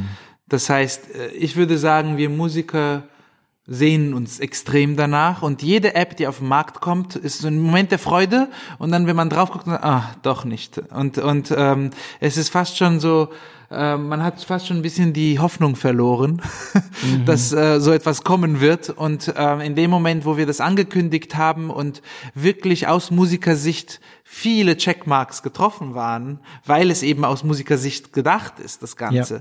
Also Kleinigkeiten, zum Beispiel eben, dass das, äh, die Suche funktioniert eben nach Filtern und nicht wie ein Bookshelf, wo ich, äh, wenn ich Rachmaninow mag, dann heißt es, okay, dann magst du vielleicht auch Beethoven, klar.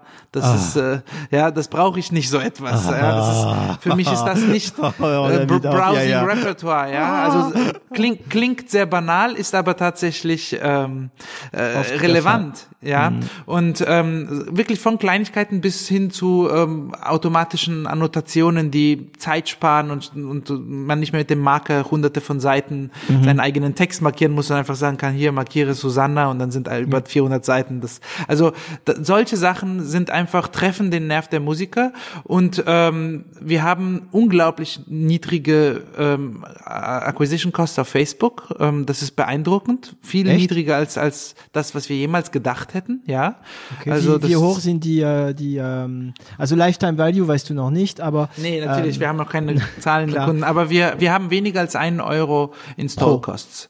Ja, und das ist, das ist extrem niedrig. Ähm, und das, das heißt, jeder User, also ihr macht Werbung für zum Beispiel ähm, Probier ähm, aus 100.000 Euro und kriegt dafür dann 100.000 User, ne? Ein Euro pro User. So viel haben wir jetzt noch nicht ausgegeben, genau, aber genau, genau, genau also und, wir ist gut so, skalierbar, so nehme ich an. Ist das auch ja. so? Weil das ist ja das Ding bei solchen Apps, ne? Also man muss eigentlich, das ist eine freche Aussage, man muss eigentlich nur ein gutes Produkt haben. Und bei App, also in der Digitalisierung, ähm, ist es wirklich so, du, du steckst mehr Geld rein in, in Werbung und dann kommt mehr Geld raus danach äh, in der App. Ne? Äh, wenn natürlich das Produkt was taugt. Ne? Ich, ich habe hm, gestern eine andere Aufnahme gehabt mit dem Chef von Ineratec. Ähm, sie machen äh, Reaktoren, das heißt, die machen E-Fuel, die, die, die produzieren Benzin aus äh, CO2 und Wasserstoff und mhm. Strom. Mhm. Und für die ist das Skalieren eine ganz andere Geschichte, weil so ein Reaktor Klar. ist mindestens so groß wie zwei ähm, Container. Ne? Aber in eurem Bereich ne, viel Gehirnschmalz am Anfang und dann ja und dann kann man das Geld wahrscheinlich werdet ihr das ganze das Geld verwenden, um das weiterzuentwickeln. Ne? Richtig, also äh, es ist natürlich ein großes Marketingspiel ab einem gewissen Punkt, klar. Mhm. Und, ähm, und dadurch, dass die Kosten in der Entwicklung jetzt nicht mitskalieren, sondern das Skalieren ist tatsächlich dann am Ende, also wir haben über 200 Millionen äh, Menschen auf Facebook bereits jetzt schon die wir aktiv targeten können, die ein Instrument spielen und ein iOS-Gerät haben. Das ist beeindruckend. Ja, also diese Möglichkeit, so präzises Marketing ja. zu machen, ist ja. unerhört. Ja, also in den 90er Jahren hätten alle äh, nicht davon träumen können. Ja, und äh, das macht das Ganze möglich eigentlich. Steuert heute. ihr die Werbekampagne in Facebook aus Deutschland oder aus Amerika? Aus Deutschland, ja. Unser, unser Basis ist hier, hier in Berlin. Okay. Ähm, ja, das ist wirklich der Hammer. Wenn man so ein Produkt hat wie euren Produkt, kann man in Facebook sagen, ich suche Musiker, äh, sogar, ich glaube, du könntest wahrscheinlich sogar sagen, professionelle Musiker, die sich für Rock'n'Roll äh, interessieren. nicht ganz, aber nicht und ganz, die einen iPhone haben, ne? Okay. Genau. Okay. Und, und, man kann sogar sagen, zeigt das nur denen an, die im Moment das iPhone nutzen, also und zeigt denen nur diese Install-Kampagne. Also ich kann mhm. wirklich sagen, äh, der kürzeste Weg, so dass die App dann wirklich auch auf dem Gerät landet. Das ist beeindruckend, wirklich beeindruckend. Ich wünschte, wir könnten so äh, auch im, im, im Ticketbereich bei den Konzerten arbeiten. Ja. Bei den Philharmonikern in Mannheim tatsächlich auch viel davon gelernt, wie bei E-Note Sachen funktionieren und mhm. versuchen mit dem Team da jetzt daraus äh, auch äh, tatsächlich ah. Relationen okay. zu schaffen. Wie können wir viel mehr Digitalität auch im Marketing von Orchester, äh, ja, mhm. und, und weil da ist ja alles extrem veraltet, sehr dinosaurierhaft. Ja, Klassik. also die Klassiker halt, ne? Die die Klassi also die äh, Musiker in der klassischen Musik äh, und die früher waren die Jazzmänner äh, äh, und Frauen halt modern, mittlerweile sind es auch, auch und jetzt nicht. sind die Rocker auch, die Rocker sind auch alt, ne? Ja, ja. ähm, also das heißt, die Kommunikation für diese App läuft bei euch fast nur über so Social Media. Wann habt ihr Im angefangen? Moment, Im Moment ja. Wir haben angefangen im November, als wir die Beta angekündigt haben und gelauncht haben und ähm, die haben wir dann über ein, eineinhalb Monate so stückchenweise ausgerollt und und jetzt ähm, inzwischen eben sind wir an dem Punkt angekommen, wo jeder, der sich anmeldet, sofort den Link kriegt mhm. zur Anmeldung und eben Ende des Monats das dann auch dann direkt im App Store sein wird. Okay. Und ähm, wann wann wann habt ihr vor, das für Android äh, zu bringen, also für die andere ja, also wir wollen das machen. Es ist ein bisschen eine Frage des, äh, der Mittelverwendung. Ähm, mhm. wir haben große Studien gemacht. Es scheint doch so, dass der größte Teil der äh, iPad, also oder Tablet-Nutzer tatsächlich ein, ein iPad haben.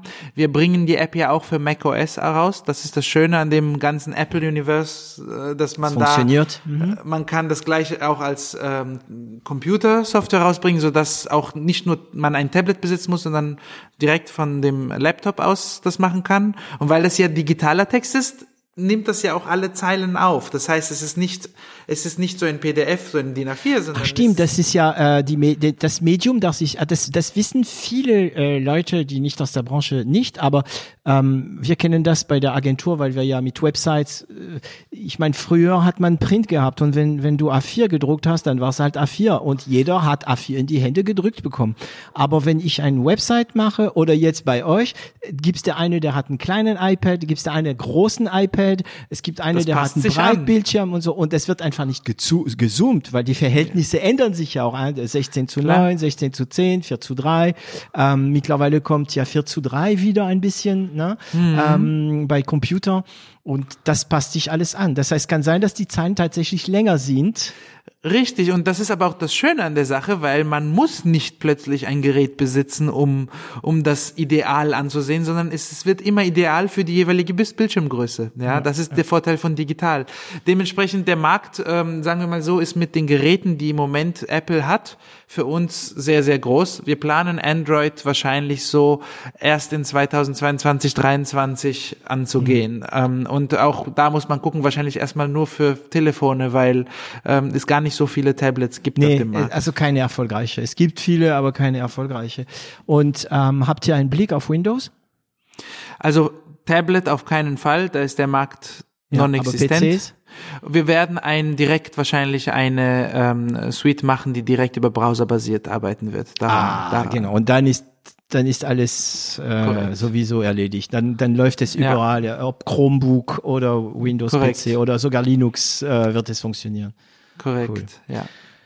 Ähm, wow, das ist jetzt gerade ein Trip für mich. ähm, okay, ich komme wieder mal zu ein paar Standard. Ihr seid, also du bist Dirigent. Ich meine, es ist ja nicht so, als ob du nichts zu tun hättest. Im Moment in der Pandemie, sagen wir mal so. Ach äh, ja, stimmt, Entschuldigung. Oh, ich, ja. Ich, ich war Dirigent. Ja, stimmt. Sorry, ich habe wirklich das Ganze äh, vom, vom, vom Auge verloren. Äh, stimmt. Also wir dürfen das natürlich nicht sagen und, und, und wir denken das nicht so. Aber irgendwie profitiert jetzt deine App von deine, von der Pandemie, weil du ja mehr Zeit hast, oder? Also ich habe im Moment mehr Zeit, tatsächlich äh, mich dieser Expansionsphase dieser Firma zu widmen, was durchaus positiv ist. Absolut, mhm. weil ähm, das Team ist, wie gesagt, ähm, über, die, über das letzte Jahr hat es 30 neue Mitarbeiter bekommen und ähm, das war sicherlich einfacher, als wäre ich jetzt ständig unterwegs und Ja. äh, ähm, aber generell bin ich recht organisiert als Typ und und äh, das funktioniert. Das heißt, morgens habe ich dann Probe und dann habe ich trotzdem noch am Nachmittag paar Calls über die App und so. Also das funktioniert gut. Schon seit vielen Jahren mache ich das jetzt und mir macht das Spaß. Das gibt mir einen Ausgleich. So, Ja, ähm, das ist ja Seit wann hast du nicht mehr gespielt? Also ähm, Dirigiert? Ich, ich mag, ja, ich mag das Wort spielen, weil es gibt Berufe, die sagen nicht, ich gehe arbeiten, sondern ich gehe spielen, ne? ja. Okay. Es Seit ist, wann? ja, ich darf mein, mein äh, Hobby zum Beruf machen äh, Mhm. oder durfte. Ähm, seit September. Seit September. Hm. hm. Aber bald geht's wieder los, gell? Ja, ich habe mein nächstes Konzert äh, in München im Juli. Ja, Was wird das sein? Maler Vierte. Hoffentlich dürfen wir das Maler? machen. In, kle- ja, in kleinerer Besetzung, aber ja, das ist das ist geplant. Okay. Also dann hoffentlich bleibt die Inzidenz äh, unten. Hoffen wir und das. okay, und dann dann ist es so, äh, wenn ich gut verstehe, ist der Josef äh, mehr derjenige, der organisiert, plant und so weiter und so weiter. Aber ihr habt alle keine Unternehmenserfahrung. Also ihr wart noch alle nicht Unternehmer. Und Äh, jetzt doch. habt doch. Ah, Doch, also Josef hat, ähm, hat eine eigene Firma, die er aufgebaut hat über die Jahre. Es ist einer der größten Preisvergleiche für Edelmetalle. Äh, in, Wie heißen in, die? äh, Ich glaube gold-preisvergleich.de oder gold.ch, ich, wenn Okay. ich mich nicht täusche. Ähm, und, ähm, und natürlich hat er Erfahrung im Managementbereich von eben äh, IT-Projekten. Ähm, ich habe die Mannheimer Philharmoniker habe ich gegründet vor vielen Jahren. Das heißt, ich habe Moment das mal, du hast gegründet? ja, ja. den- Ich, okay, äh, da habe ich meine Hausaufgabe anscheinend nicht so gut gemacht. ich wusste nicht, dass du den Philharmoniker, du hast einen Philharmoniker aus dem Nichts gegründet. Ja, das ist 2009 damals und 2010 war dann das erste Konzert. Ähm, ich habe das Orchester wirklich aus dem Null ja, gegründet und äh, jetzt über zehn Jahre lang geleitet. Das die Organisation. Inzwischen ist es gewachsen und äh, wir arbeiten mit fantastischen Künstlern, Weltstars wie Mischa Maisky, Martha Agerich. Also es kommen wirklich fantastische Künstler nach Mannheim, viele große Tourneen gemacht und das heißt, da würde ich schon sagen, dass eine gewisse unternehmerische ähm, Sehne schon immer da war und auch äh, Freude und Spaß daran und ähm, auch Erfahrung über die letzten Jahre generell auch, es gibt viele Analogien zwischen Dirigieren und ein Unternehmen leiten. Na klar. Ähm, da gibt's auch oft Workshops, wo ich sogar gefragt wurde, mal zu machen oder Vorträge zu halten. Also es, es gibt wirklich viel, was die eine Welt aus der anderen lernen kann und auch übertragen kann. Ähm, das heißt, die Erfahrung im People Management würde ich schon sagen, dass ich die mitgebracht habe ins Team und dementsprechend auch, ja, also doch unternehmerische äh, Tätigkeit und Erfahrung haben wir mitgebracht. Okay. Ach, schade. Ich hab, ich, ich hätte mich gefreut auf ein paar äh, witzigen Geschichten. Aber ich glaube, Die gibt's Bojan- trotzdem. Bojan, wir müssen irgendwann mal eine andere Folge zusammen machen. Und das, der Titel wird nicht mehr E-Note sein, wie macht man eine App, sondern wie gründet man einen Philharmoniker, weil das ist ja auch Unternehmertum pur, ne? Ja, Und, das stimmt. Äh, äh, du hast, also Personalproblem kennst du, das heißt, wie finde ich gute Musiker, beziehungsweise wie finde ich gute Entwickler? Das, da konntest du gewisse Parallele äh, finden in deine frühere Tätigkeiten. Es ist sehr unterschiedlich. Also gu gute Musiker, wir sind in einer Situation, wo wir in Deutschland viele hunderte Musiker ausbilden, zum Teil 800 pro Jahr, auf 100 frei werdende Stellen. Also es ist ein sehr hart umkämpfter Markt und es gibt, das Niveau der Ausbildung war noch nie so hoch wie heute. Dementsprechend ist die Auswahl, die man hat, sehr, sehr groß. Und, international, ne? Auch noch. Oh ja, auch Wahl. sehr international und also man hat wirklich gerade in dem Moment jetzt ähm, es nicht schwer, gute Musiker zu finden. Ja, als, sagen wir sagen wir so. als Deutsche auch noch, ne? Weil äh, viele, sagen wir mal, Chinesen, Japaner äh, aus dem, aus dem, äh, aus Asien träumen von einer Einstellung in eine deutsche äh, Ensemble, oder? Ja, sicherlich. Aber sagen wir mal so, es gab früher. Ich, ich, ich freue mich sehr, dass es immer offener ist, auch äh, und dass das immer weniger eine Rolle spielt. Und ich hoffe, dass das immer weniger eine Rolle spielen wird, woher man kommt, welche Abstammung, die Religion und so weiter, äh, Geschlecht. Äh, das sind alles Sachen. Ich finde, solange man darüber redet, heißt es, dass es immer noch ein Problem gibt. Und äh, das, Ja, dann, ja. Ja. Und, und deswegen, ich hoffe, dass wir irgendwann aufhören, darüber zu reden. Dann heißt es, dass es endlich äh, keine Rolle mehr spielt. Ja, aber es ist, aber ich es hoffe, dass die trotzdem alle noch nach Deutschland wollen, weil der Ruf, der Ruf von Deutschland für äh, äh, klassische Musik ist eigentlich, ist das immer Natürlich, noch so? weltweit führend, ja. Genau, wir haben ja. die meisten Orchester weltweit äh, pro, pro Kopf und auf jeden Fall. Das ist, das ist ganz klar äh, Kulturnation. Und in dem IT-Bereich ist es äh, genau umgekehrt. Im IT-Bereich ähm, ist es, findet die Nadel im Heuhaufen. Oh also es Gott, ist, ja, ja. Hm. ist sehr, sehr schwierig. Wir haben viele Bewerbungen auf die Stellen, die wir ausschreiben, aber wir haben eine Ablehnungsrate von über 99 Prozent. Das Auf, heißt, äh, die bewerben sich und kommen dann doch nicht, oder? Nee, wir lassen die nicht, nicht. durch. Ja, also das ist, ähm, es, es gibt einige Bewerber, sowieso nicht so viele, aber es gibt, aber dann sind die auch nicht so gut oder pa passieren nicht die Runden. Also wir haben einen sehr, sehr strikten Aufnahmeprozess bei uns, bei eNote. Ähm, Interviews in der zweiten, in der technischen äh, Screening-Phase können bis zu drei, vier Stunden gehen mit drei, vier verschiedenen Spezialisten in verschiedenen Gebieten und so weiter. Also es ist Wo habt ihr das alles gelernt? Also von eurer früheren Erfahrung oder? Evgeni hat, äh, sagen wir mal so, viel Valley-Kultur äh, mit, mitgebracht. Also die Interviews sind sehr Google-like. Ähm, Okay. Und ähm, also es wird nichts mit technischen Hilfsmitteln gemacht, alles direkt an Bord äh, mit Stift und äh, Mathematik old-fashioned. Und Ja. das ist aber auch, aber das ist auch eben richtig so, weil nur so versteht man wirklich, was die Person drauf hat. Und, äh, und deswegen würde ich auch sagen, dass unser Team hier aus echten Spezialisten besteht und äh, wirklich unglaublich tolle Profis, aber auch Menschen, sehr interessante Menschen, viele zum Teil mit äh, PhDs in ganz anderen Bereichen und später zur Entwicklung gekommen. Also wir haben Biochemiker, die jetzt Python entwickeln, ja, also so, so, so Leute. Und das, man merkt richtig einfach, Intelligenz ist das, was ähm, am Ende wirklich zählt und, und, und Fachwissen, Kompetenz natürlich auch. Und äh, das ist nicht einfach, solche Leute zu finden. Und die wissen auch, dass sie gefragt sind und dementsprechend ist auch ähm, alle Firmen, die genau dieses Talent brauchen, konkurrieren. Und da konkurriert man nicht mit irgendwie anderen Startups, sondern man konkurriert mit Amazon, Google, Microsoft, ja. Apple. Die auch bezahlen entsprechend auch wahrscheinlich, ne?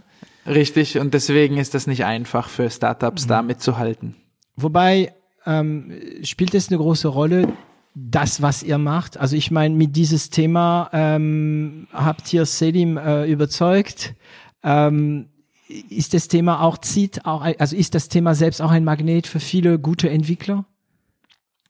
Es kommt drauf an, welche Affinität sie haben. Manche, die eine Affinität zur Musik haben, sind sicherlich da fühlen sich da angezogen. Manche, die verstehen, welchen gesellschaftlichen Wert das bringt, dass wir das Weltkulturerbe digitalisieren und zugänglicher machen und und äh, kostengünstiger zugänglich machen, die sehen dann vielleicht auch eine soziale Mission darin. Aber ich würde schon sagen, dass die meisten wollen einfach gucken, okay, lerne ich was damit, komme ich vorwärts. Also ich sehe immer wieder, dass die Entwickler, die wir einstellen oder die auch für uns interessant sind, sind diejenigen, die sagen, ich möchte mich weiterentwickeln, ich möchte wachsen ähm, und ähm, bietet dieses Projekt mir etwas. Und wir sind gerade in allen Bereichen, die wir machen, ähm, ist es durchaus ein große, äh, ja, äh, es ist ein Ansporn für alle. Also auch die iOS-App ist nicht simpel. Es ist keine, keine simple App, sondern sie hat viele komplexe Bereiche. Das heißt, auch für iOS-Entwickler ist da viel Potenzial, sich weiterzuentwickeln. Und, und so, dass es, glaube ich, schon ähm, aus dieser Sicht interessant ist für die Entwickler äh, mitzumachen. Sieht auch danach wahrscheinlich sehr gut aus auf dem Lebenslauf, ne?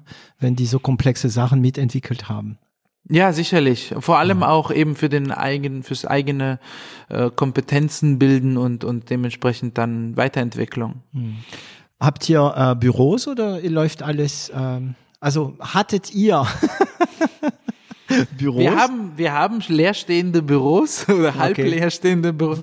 Wir waren eine der ersten Firmen, die äh, sofort sagten, also wer sich wohlfühlt, kann zu Hause, also kann ins Büro kommen, wer lieber zu Hause sein möchte, soll zu Hause arbeiten. Also diese Pandemie, die macht ja auch psychische Spielchen mit uns, ja. Und äh, es gibt Menschen, die haben wirklich Angst, Angst, Lebensangst äh, bekommen und da bringt es nicht zu sagen, jetzt musst du ins Büro weiterhin kommen. Stell dich nicht so an. Ja, ja. Ja, stell dich nicht so ja, an, genau. Stell dich ist, nicht so äh, an, geh ins Büro. Ja, ja. Ja, ja, ja. Und, äh, und gleichzeitig gibt es andere, die sagen, zu Hause halte ich es nicht aus, das Kind schreit die ganze Zeit und ich muss hier komplexe Algorithmen schreiben, ich dreh durch.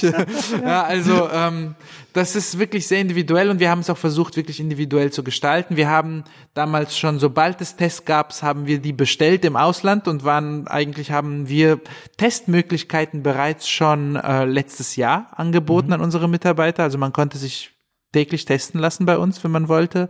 Okay. Das äh, hatten nicht viele Firmen. Also eigentlich alle Regelungen, die eingeführt wurden von der Bundesregierung, da waren wir schon längst, ja, äh, als die eingeführt ja. waren. Und äh, jetzt haben, hat man sozusagen gesagt, jetzt muss jeder von zu Hause arbeiten, was eine sehr ja, ich würde sagen, nicht kurzsichtige Regelung ist, weil es gibt Menschen, die das wirklich nicht wollen.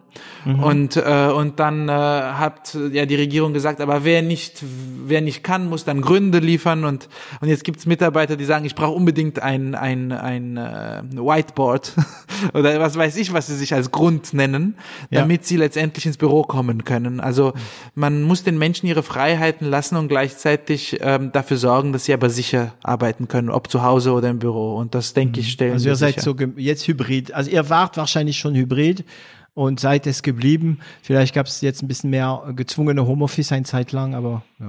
Wo sind die Ja, also wir sind wir sind äh, am Alexanderplatz hier in Berlin direkt Hm. ähm, und ähm, es ist ein schönes Büro, würde ich sagen. Es ist äh, viel Licht, es ist angenehm, man kommt gerne hin. Ich denke, alle haben Spaß, wenn sie kommen. Ähm, wir waren immer, wir glauben stark an dem Zusammenarbeiten physisch. Also ich denke, dass das wirklich Mhm. Ja. besser funktioniert, wenn man Ja. wirklich sich einfach umdrehen kann und sagen, hey, ähm, da und da, was denkst du dazu? Ähm, es ist viel schneller, es ist viel interaktiver, man, man kommt schneller vorwärts. Hingegen dieses ständig über Slack und dann wartet man auf die Antwort und, ja. und Oder kannst du Meetings jetzt kurz ins Hangout oder in Zoom oder in Teams? Ja. ja, ja, oder ja, ja. Ich entdecke wieder das Telefonieren. Also, weil da, das ist wirklich ja. Ich Es hat glaube, nach- Vorteile und Nachteile. Ja, ja. Ich glaube, nach Und- der Pandemie werden wir besser sein, alle darin. Das heißt, klar, das Büro, das Zusammenarbeiten. na, Ich hatte dem letzten der Oliver Lehmann von ähm, Mindspace, das ist auch die Folge, die äh, vor kurzem äh, veröffentlicht worden ist. Und er sagt, nichts kann äh, gemeinsam äh, ersetzen, aber am Ende wird es vielleicht doch einige Treffen online finden. Ähm, ich merke es auch beim Podcast. Ich meine, wir haben jetzt dieses, dieses ganze System entwickelt, damit die Qualität gut ist, damit wir, aber ich wäre es auch schon doch lieber bei dir. Na, schon nur um ein bisschen um dein Klavier zu, zu spielen. Aber äh, ich würde am liebsten schon gern mit dir einen Wein trinken. Und ich bin überzeugt, dass, dass dann diese Folge noch besser wäre.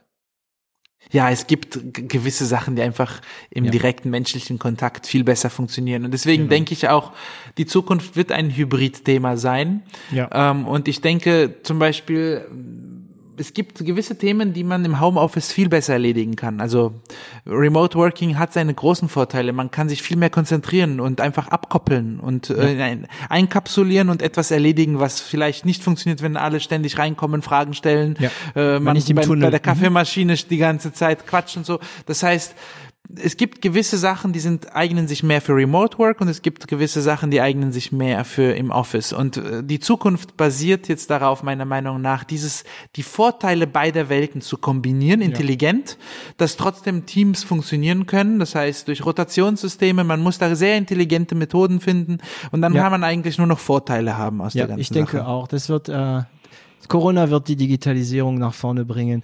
Ähm, aber Konzerte, da kann man mir sagen, was man will. Aber ich will Ja. Sitzen. Ich möchte erleben, wie der alte Mann vor mir immer so macht, weil er Tränen in den Augen hat und äh, das, er will nicht, dass es ihm peinlich wird. Ähm, ich, ich, ich musste, also das letzte, was ich gemacht habe vor, also der letzte Mal, das letzte Mal, dass ich im Theater war, ähm, war vor der Pandemie. Das war Cyrano de Bergerac Mhm. Ähm, bei der Comédie Française Mhm. die letzte Vorführung. Du kannst dich vorstellen, ja, Ja. da stirbt der Cyrano eine halbe Stunde lang. Ja, da sitzen nur Franzosen, die alle den Text voll können. Ja. Okay. Ähm, und ähm, da merkst du, wie der Typ hinter dir immer so, so, dass alle heulen, ne? Und Ja. ähm, obwohl, ich meine, ja, er stirbt, wir wissen es alle, er stirbt, ja.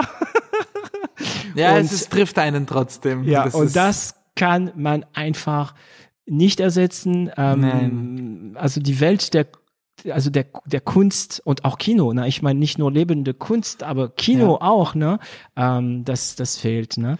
Das hat die Pandemie schon gezeigt, dass, ähm, Aber dass jetzt es wissen nicht wir's. ersetzbar ist. Ja, Ja, das ist jetzt gut. wissen wir es. Ja, ja, das ist äh, ja, Und, und kommt bitte wieder. empirisch nachgewiesen. Check. genau. Ähm, okay. Ich nehme an, dass das Thema Unternehmenskultur euch nicht fremd ist. Äh, Nein, es sollte niemandem fremd sein, der sich mit Ja. Unternehmen Ja, beschäftigt. ich, ich, ich spreche es, ich missioniere in diesem Podcast, weil sehr viele Unternehmen ähm, können mit Bäume kuscheln nichts anfangen. Hm? Mhm. Ähm, wie ist es, also was, äh, habt ihr eine geschriebene Unternehmenskultur? Wie ist sie entstanden? Ist sie bewusst oder wird sie einfach unbewusst? Also wie, wie steht ihr da dazu? Also Unternehmenskultur ist ein sehr wichtiges Thema und Mhm. äh, Unternehmenskultur muss äh, niedergeschrieben werden, aber sie muss vor allem gelebt werden. Und ähm, Unternehmenskultur in einer Pandemie zu leben ist praktisch fa faktisch praktisch unmöglich. Ähm, vor allem, weil eben, wie eben besprochen, Ängste und all das ins Spiel kommt. Das heißt, eigentlich geht es darum, während so einer Pandemie ähm, Komfort zu schaffen. Und zwar Komfort, psychologischen Komfort hauptsächlich für die Mitarbeiter, weil ich, ähm, ich sehe, das belastet jeden auf eine ganz andere Art und Weise. Also wir haben viele Kollegen, die zum Beispiel im November, manche aus dem Iran hergezogen sind, Entwickler, Single, junger Mann und, und plötzlich ähm, jetzt alles zu. Ja, und äh, neues Land, ich kenne niemanden, ich soll auch nicht mehr ins Büro kommen. Werde ich jetzt- mein Arbeitsblatt behalten? Ja, Auch- oder nicht mal das, nicht mal das, aber es allein schon dieses, dieser psychologische Druck, der da entsteht. Integration null. Null, null, null Leben, null nichts. Ich bin nach Europa gezogen, um jetzt plötzlich nichts erleben zu dürfen, ja. Und ähm, das, das ist gar nicht einfach, weil plötzlich äh, entdeckt man, dass HR sogar eine leichte psychologische Funktion auch hat, ja. Und ähm, Und, Und nicht das nur sind- Zahlen wälzt. ja, das ist extrem, extrem komplex, dieses Thema und ähm, jeder Mitarbeiter muss gewertschätzt werden und, und muss als Mensch erkannt werden und muss, und gleichzeitig muss man dafür sorgen, dass, dass trotzdem die Teams gut funktionieren. Also eine Unternehmenskultur, eine gute aufzubauen, braucht viel, viel Gedankengut und, und vor allem auch ähm, Einfühlsamkeit. Das ist sehr, sehr, sehr wichtig, die Menschen zu verstehen. Manche Menschen agieren aus Gründen, die sie gar nicht erklären können. Man muss diese Gründe erklären, selbst für sich finden und dann daraus vielleicht generalisieren und dementsprechend dann Verbesserungen einführen. Also ganz oft habe ich das erlebt, dass Menschen nicht wirklich beschreiben können, was sie stört oder was Ja. sie, warum sie gewisse Art und Weise handeln. Und Ja. wenn man das aber selbst identifizieren kann und daraus Lehren ziehen Du kann, meinst dann als Dritter? Oder ja, als Dritter, als Dritter, ja. Dann hat man plötzlich kann man tatsächlich ähm, für alle etwas verbessern. Ähm, und das ist äh, extrem schwierig, das zu machen, aber wenn es einem gelingt, hat man, schafft man, ich, oft, oft lese ich so, das gibt ja auch äh, Kollegen und, und Unternehmer, die sagen, ja, das ist keine Familie, sondern das ist ein Unternehmen und es ist ein Team, es ist eine Mannschaft, habe ich letztens wieder gelesen. Ich muss sagen, ja, natürlich, es ist eine Mannschaft, natürlich, es ist ein Team. Aber wenn das Gefühl einer Familie da ist und das Gefühl, dass wir alle, und was ist das, was ist der Unterschied zwischen Familie und Mannschaft? Bei Familie ist Liebe im Spiel. Und ich denke, das ist ein ganz, ganz wichtiges Thema, Liebe. Liebe ist etwas, was uns zusammenhält. Und ich habe das mit dem Musizieren oft gemerkt. Ich kann entweder als Tyrann von oben, als Diktator, als Dirigent meine Vision aufdrücken und es wird funktionieren. Die Musiker werden meine Vision spielen. Oder ich kann alle ins Boot holen und wir ziehen alle gemeinsam den Strang und sie verstehen, warum wir es tun. Und sie machen, plötzlich machen sie es aus Liebe. Das entsteht automatisch. Das ist, äh, und diesen Faktor, den muss man, den muss man bei allen irgendwie äh, äh, mhm. herauslocken, ja. Und das passiert, indem sie das Gefühl haben, dass man sie schätzt und dass man sich um sie kümmert. Das ist ganz, ganz wichtig. Das heißt, dass sie nicht das Gefühl haben, die sind nur eine Nummer in der ganzen Sache, sondern, sondern sie sind eine Persönlichkeit und sie werden auch als solche gesehen und ihre Stimme zählt und, und ähm, was sie zu sagen haben, wird wertgeschätzt. Und das braucht viel, viel Aufmerksamkeit und Arbeit. Und das ist eigentlich sehr nah an ein Familienmitglied, sich um ein Familienmitglied zu kümmern. Mhm. Dementsprechend, ja, so sehe ich das. Also es ist also du hast da bei mir ein oder zwei äh, Türen gerade im Kopf geöffnet. Also danke dafür.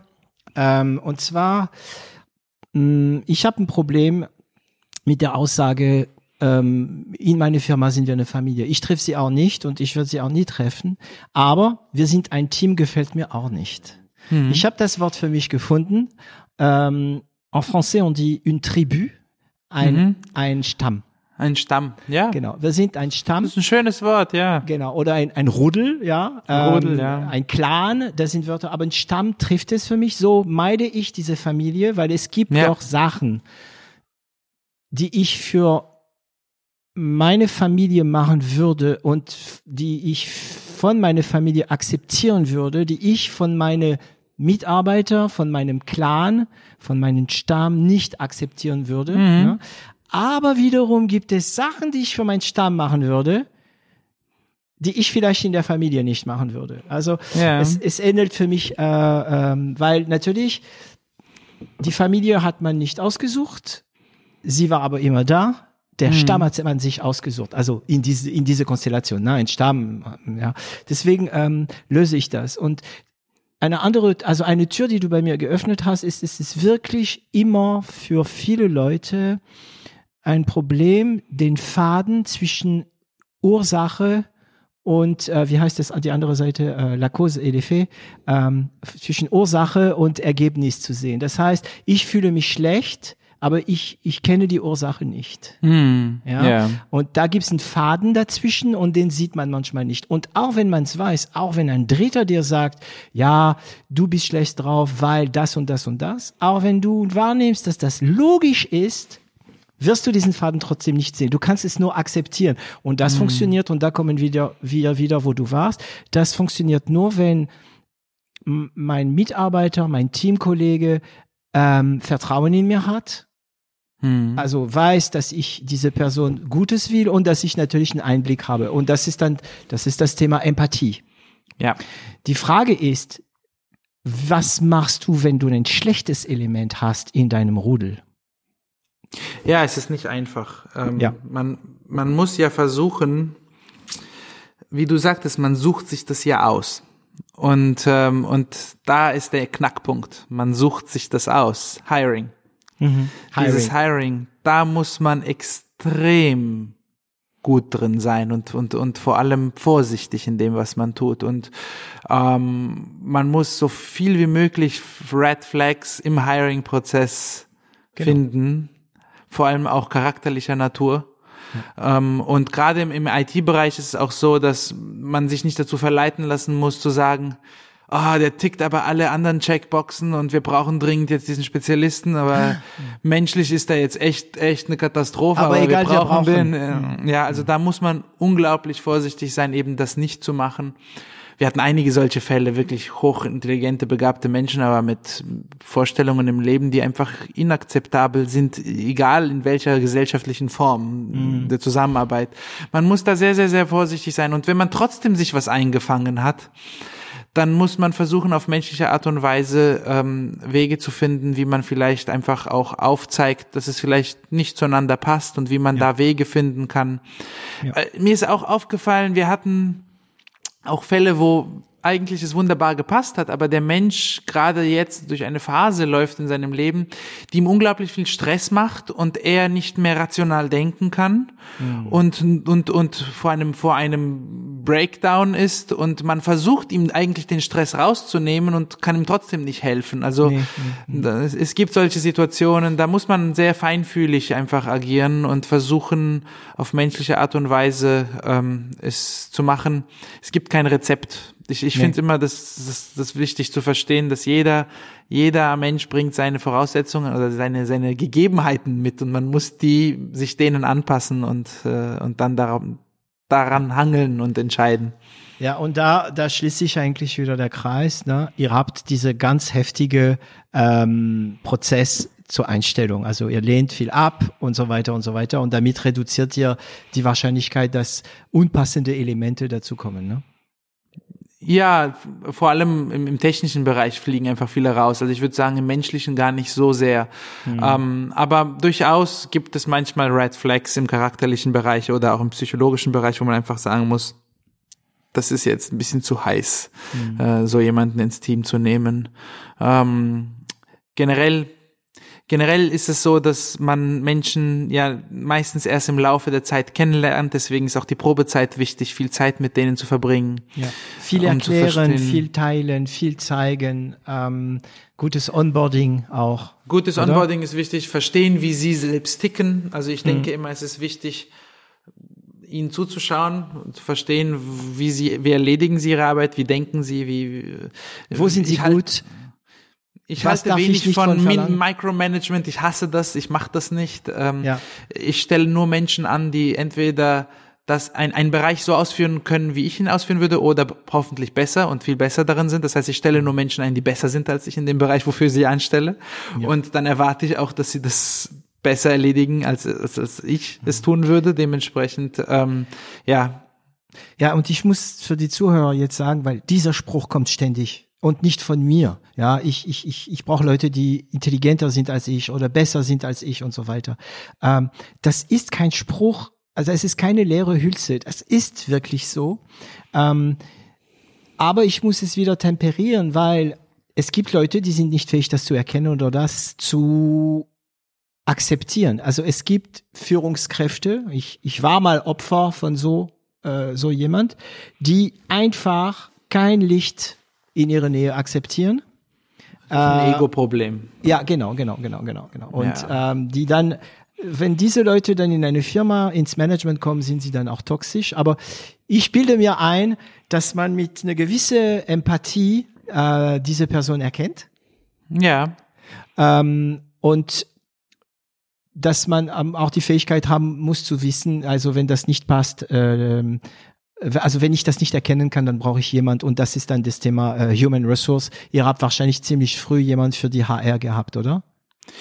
Tatsächlich ist es so, dass wir die ersten Jahre nur, nur auf unsere eigenen Erfahrungen und nur mit Assistenzen im HR gearbeitet haben. Das heißt, Josefs Struktur und meine People Management Skills so ein bisschen, das war das unser HR. Mhm. Äh, jetzt, jetzt inzwischen haben wir jetzt äh, zwei Mitarbeiterinnen, die das professionell machen und ähm, da freuen wir uns auch sehr drauf, weil viele Prozesse inzwischen dann auch besser laufen.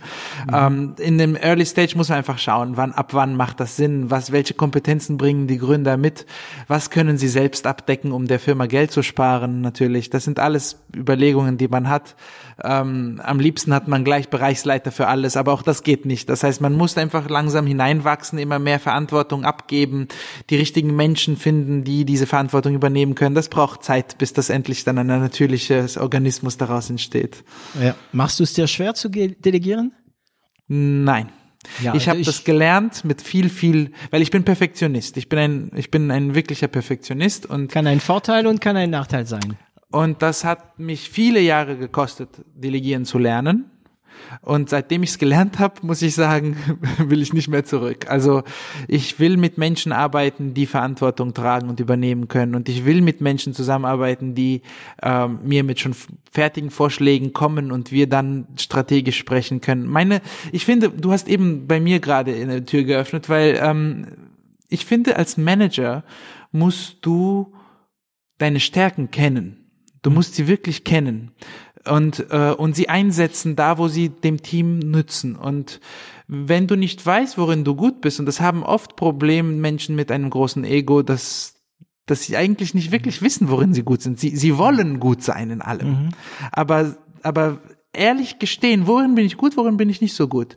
Ähm, und das dann auch einsetzen. Zum Beispiel bei uns ist es so, Josef ist ein unglaubliches, strukturiertes also Talent in Struktur, Organisation.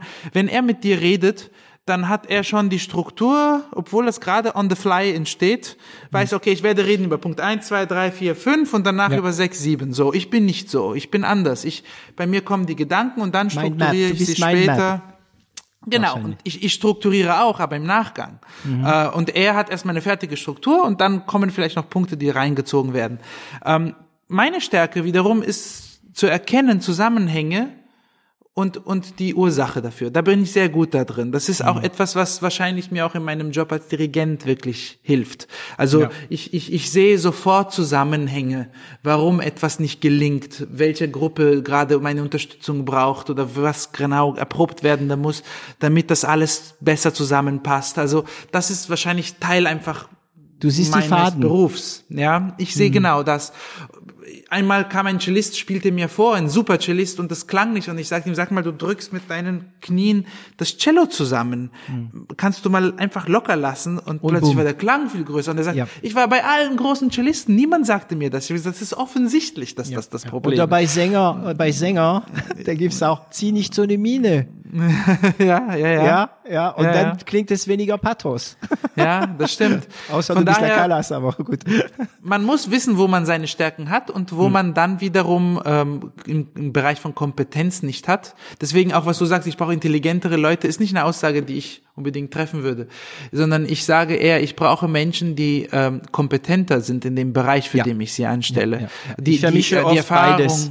ja, die die Erfahrung mitbringen, die die Kompetenz mitbringen, natürlich Intelligenz, aber ich würde sagen, meine Stärke ist gesunder Menschenverstand. Das heißt, wenn du mir die ganzen Kompetenzen mitbringst in einem Gespräch, dann werde ich die challengen mit meiner Intelligenz gewissermaßen und dann denke ich, im gemeinsamen Gespräch werden wir ein Ergebnis finden, was besser ist. Besser als meins, besser als deins. So, Ja, das ist genau. ja das Ziel. Ja, eins Ja. plus eins ist elf, ne? So wie gestern mir, äh, so wie gestern mir, ähm, jetzt habe ich seinen Namen vergessen. Ah, egal, also ein Bekannter gesagt hat. Ja. ähm, also das heißt, delegieren kein Problem. Das, bist du opera bist du sehr operativ ähm, bei E-Notes? Also behältst du dir so deine kleine Geheimgarten der Operativität? Sachen, die du Also- immer noch. Ich bin im Moment noch ähm, relativ hands-on im, äh, im App, äh, also im Produkt selbst. Das heißt, sowohl mit den Designern als auch mit den iOS-Entwicklern, weil ich ja tatsächlich der aus Kundensicht derjenige bin, der jetzt die, die, die ganzen Features auch ausgedacht hat und mit den Designern zusammen realisiert hat und dann mit den Entwicklern. Das heißt, da bin ich noch stark als, wenn man so will, Product Manager tätig. Oder Masterkunde. Äh, hoffentlich, hoffentlich werden wir bald jemanden finden, der mir da auch Unterstützung geben kann, weil sobald mein Dirigat wieder losgeht, werde ich da Unterstützung auch brauchen. Ähm, und- aber das ist etwas, was mir Spaß macht, muss ich ehrlich sagen, einfach da an den Features ständig äh, zusammenzuarbeiten und ähm, dadurch, dass ich auch recht gut organisiert bin, macht mir das Spaß, das zu planen, wann kommt wann, was, wie. Ähm, Im Moment habe ich noch die Verantwortung fürs Marketingteam, aber das sind Top-Leute und es macht Spaß, mit denen zu arbeiten. Eigentlich ist es eher ein angenehmes Zusammensitzen und Nicken. ähm, das ist sehr, sehr gut. Ähm, Ein angenehmer Moment. Ein Zitat, den wir unbedingt äh, nehmen müssen danach in der Zitatfolge. Ein angenehmes, äh, wie war das? Ein angenehmes Zusammensitzen und nicken. und Nicken. Das ist, wenn man wirklich die richtigen Leute eingestellt hat, dann funktioniert das so. Ähm, wenn man die richtigen Leute dabei hat, dann äh, macht das Spaß und da muss ich echt sagen, sind wir sehr, sehr glücklich darüber. Natürlich, klar, hier und da bringt man seinen Input, Input mit, logisch, aber es ist ein super Team und dementsprechend empfinde ich das auch nicht eine, als große Belastung, äh, das Marketing-Team.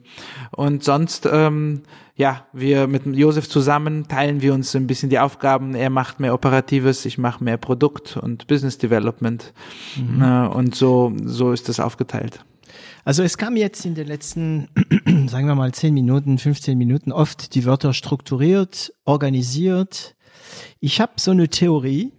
Kannst du mir mal sagen, was du davon hältst? Ähm, Ich hoffe eigentlich eher auf, äh, auf Widerspruch, aber ich bin der Meinung, es gibt Leute, die sind sehr gut strukturiert, andere sind sehr gut organisiert, ähm, aber wenige äh, beherrschen beides. Ich bin zum Beispiel super strukturiert und ich kann auch on the fly 1, 2, 3 sofort Struktur erkennen. Aber Organisation ist nicht so mein Ding. Da brauche ich Leute, die, wie du sagst, kompetenter, kompetenter sind als ich. Und das habe ich bei der Agentur. Ich habe so mega Organisationstalente. Ähm, glaubst du, das geht, strukturiert und organisiert zu sein? Weißt du, ich habe tatsächlich noch nie so richtig darüber nachgedacht. Das finde ich sehr interessant, was du sagst. Josef ist unglaublich strukturiert, aber nicht organisiert. Hm? Überhaupt nicht. Es ist ja, ein Chaos. Sein, sein, Schreibtisch, genau. sein Schreibtisch ja. ist ein Chaos.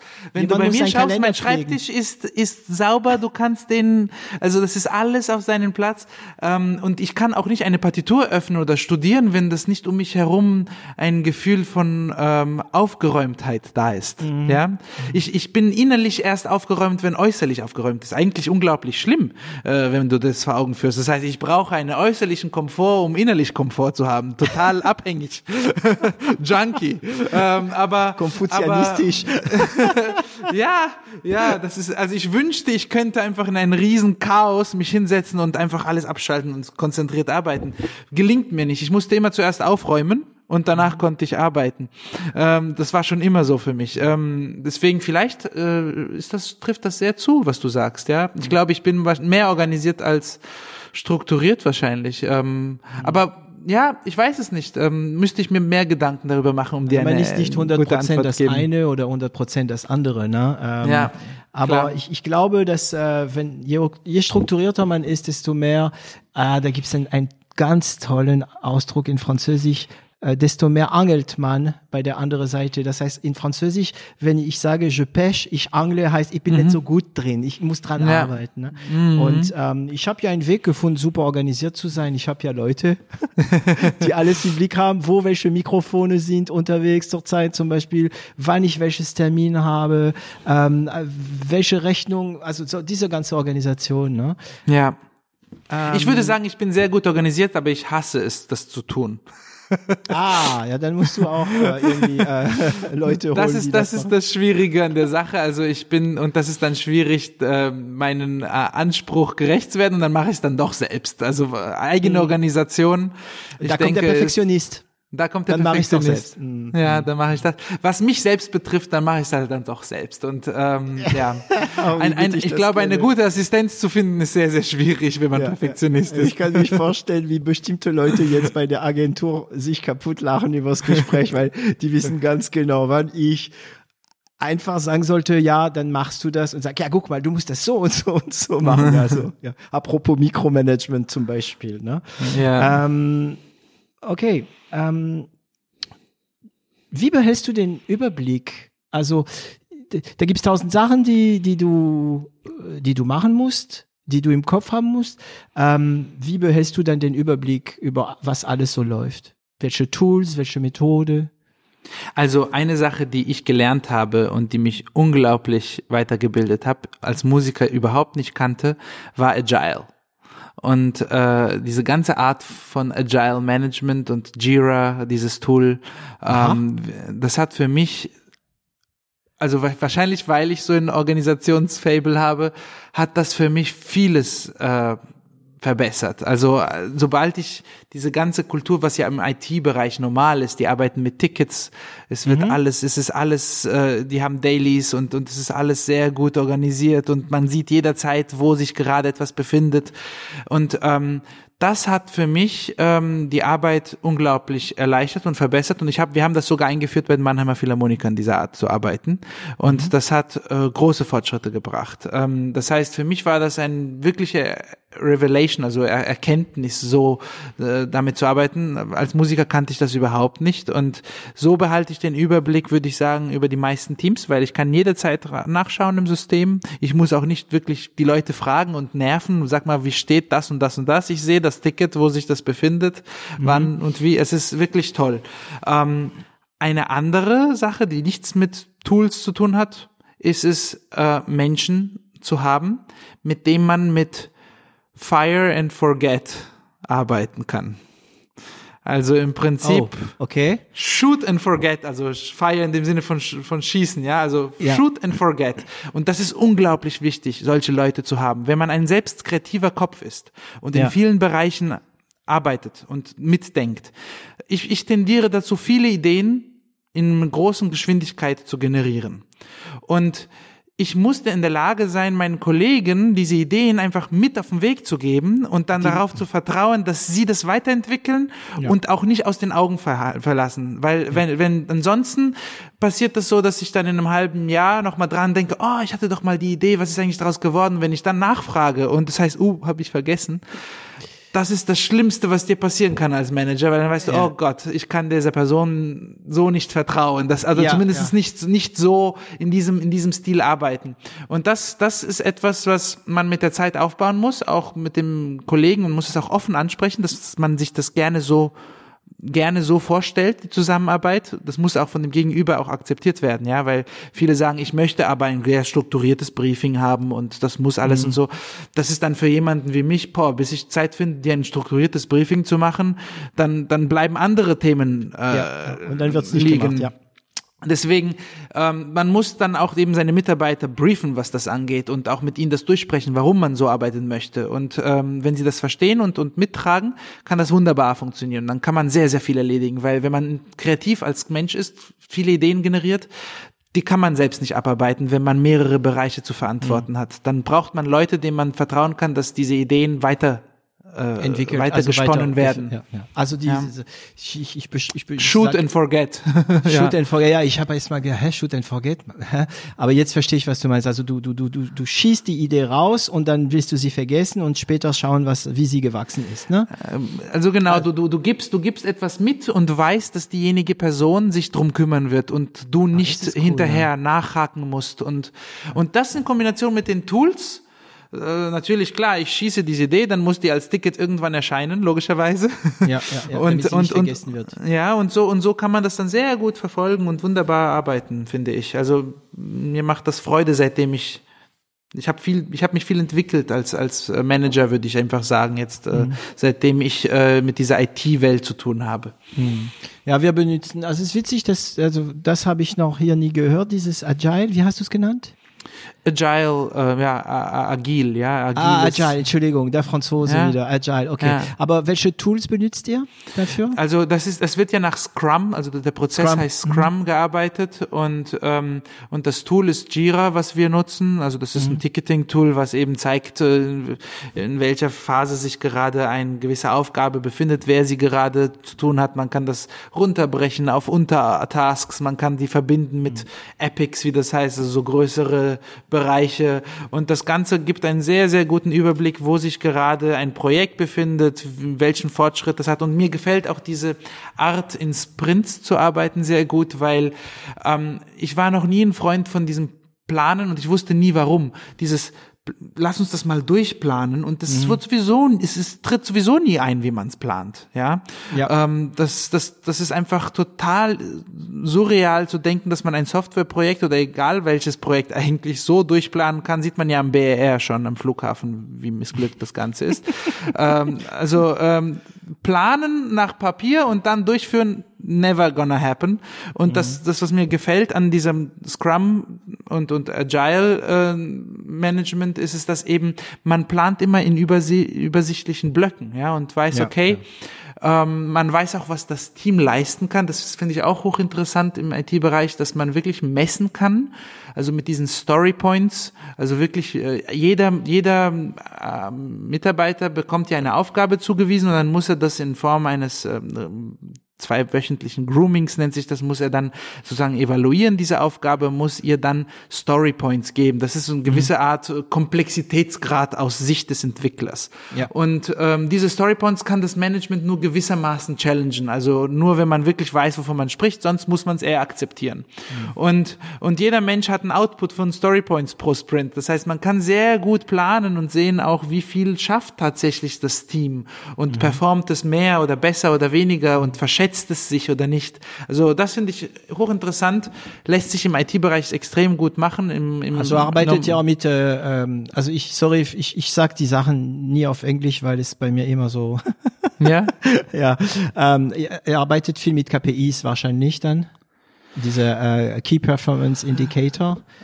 Äh, Es gibt, es gibt gewisse KPIs, die natürlich verfolgt werden und ein gewissen, also ein Team bestehend aus einer gewissen Anzahl von Menschen sollte so und so viele Story Points genau, also pro äh, pro Sprint schaffen und wenn es nicht, dann muss man halt hinterfragen, warum und woran lag das und so kann man besser verstehen, ob sich verschätzt hat oder ob das nicht gut erklärt war oder ob es gewisse Aspekte nicht gab, die berücksichtigt werden und so lernt man draus und so versteht man dann auch für die Zukunft vielleicht diesen Fehler nicht mehr zu machen. Das ist, ich finde das sehr interessant, sehr sinnvoll.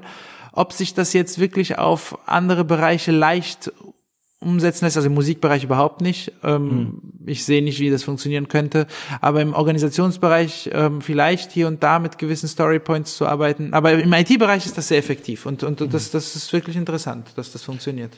Und Kommunikation bei euch ist wahrscheinlich Slack, ne? Du Viel Slack Slack, erwähnt, ja. ja. ja. Ist das gut Ja. eingerichtet bei dir oder bimmelst den ganzen Tag? Äh, nee, Notification hasse ich, also ich habe das alles aus. Ich, ich habe dann, ich, Du guckst, wenn du willst. ich gucke, ich gucke regelmäßig und äh, das ist okay, ja. Ah, Und sonst E-Mail. Intern benutzt ihr auch intern E-Mail oder gar nicht mehr? So wenig wie möglich, ehrlich gesagt. Ähm, also wir haben eigentlich fast alles über Jira. Das heißt, alles, was nicht vergessen werden darf, muss über Jira laufen, damit das nicht, äh, damit es dokumentiert ist auch. Dann kann Ja. man nämlich sehr gut nachschauen, wer hat was dazu gesagt. Und äh, sonst Kommunikation so schnell ist über Slack. Über Slack.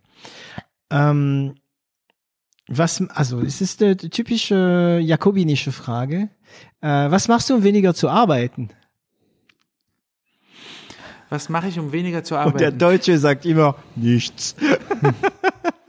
Also ich bin ja generell eine faule Natur.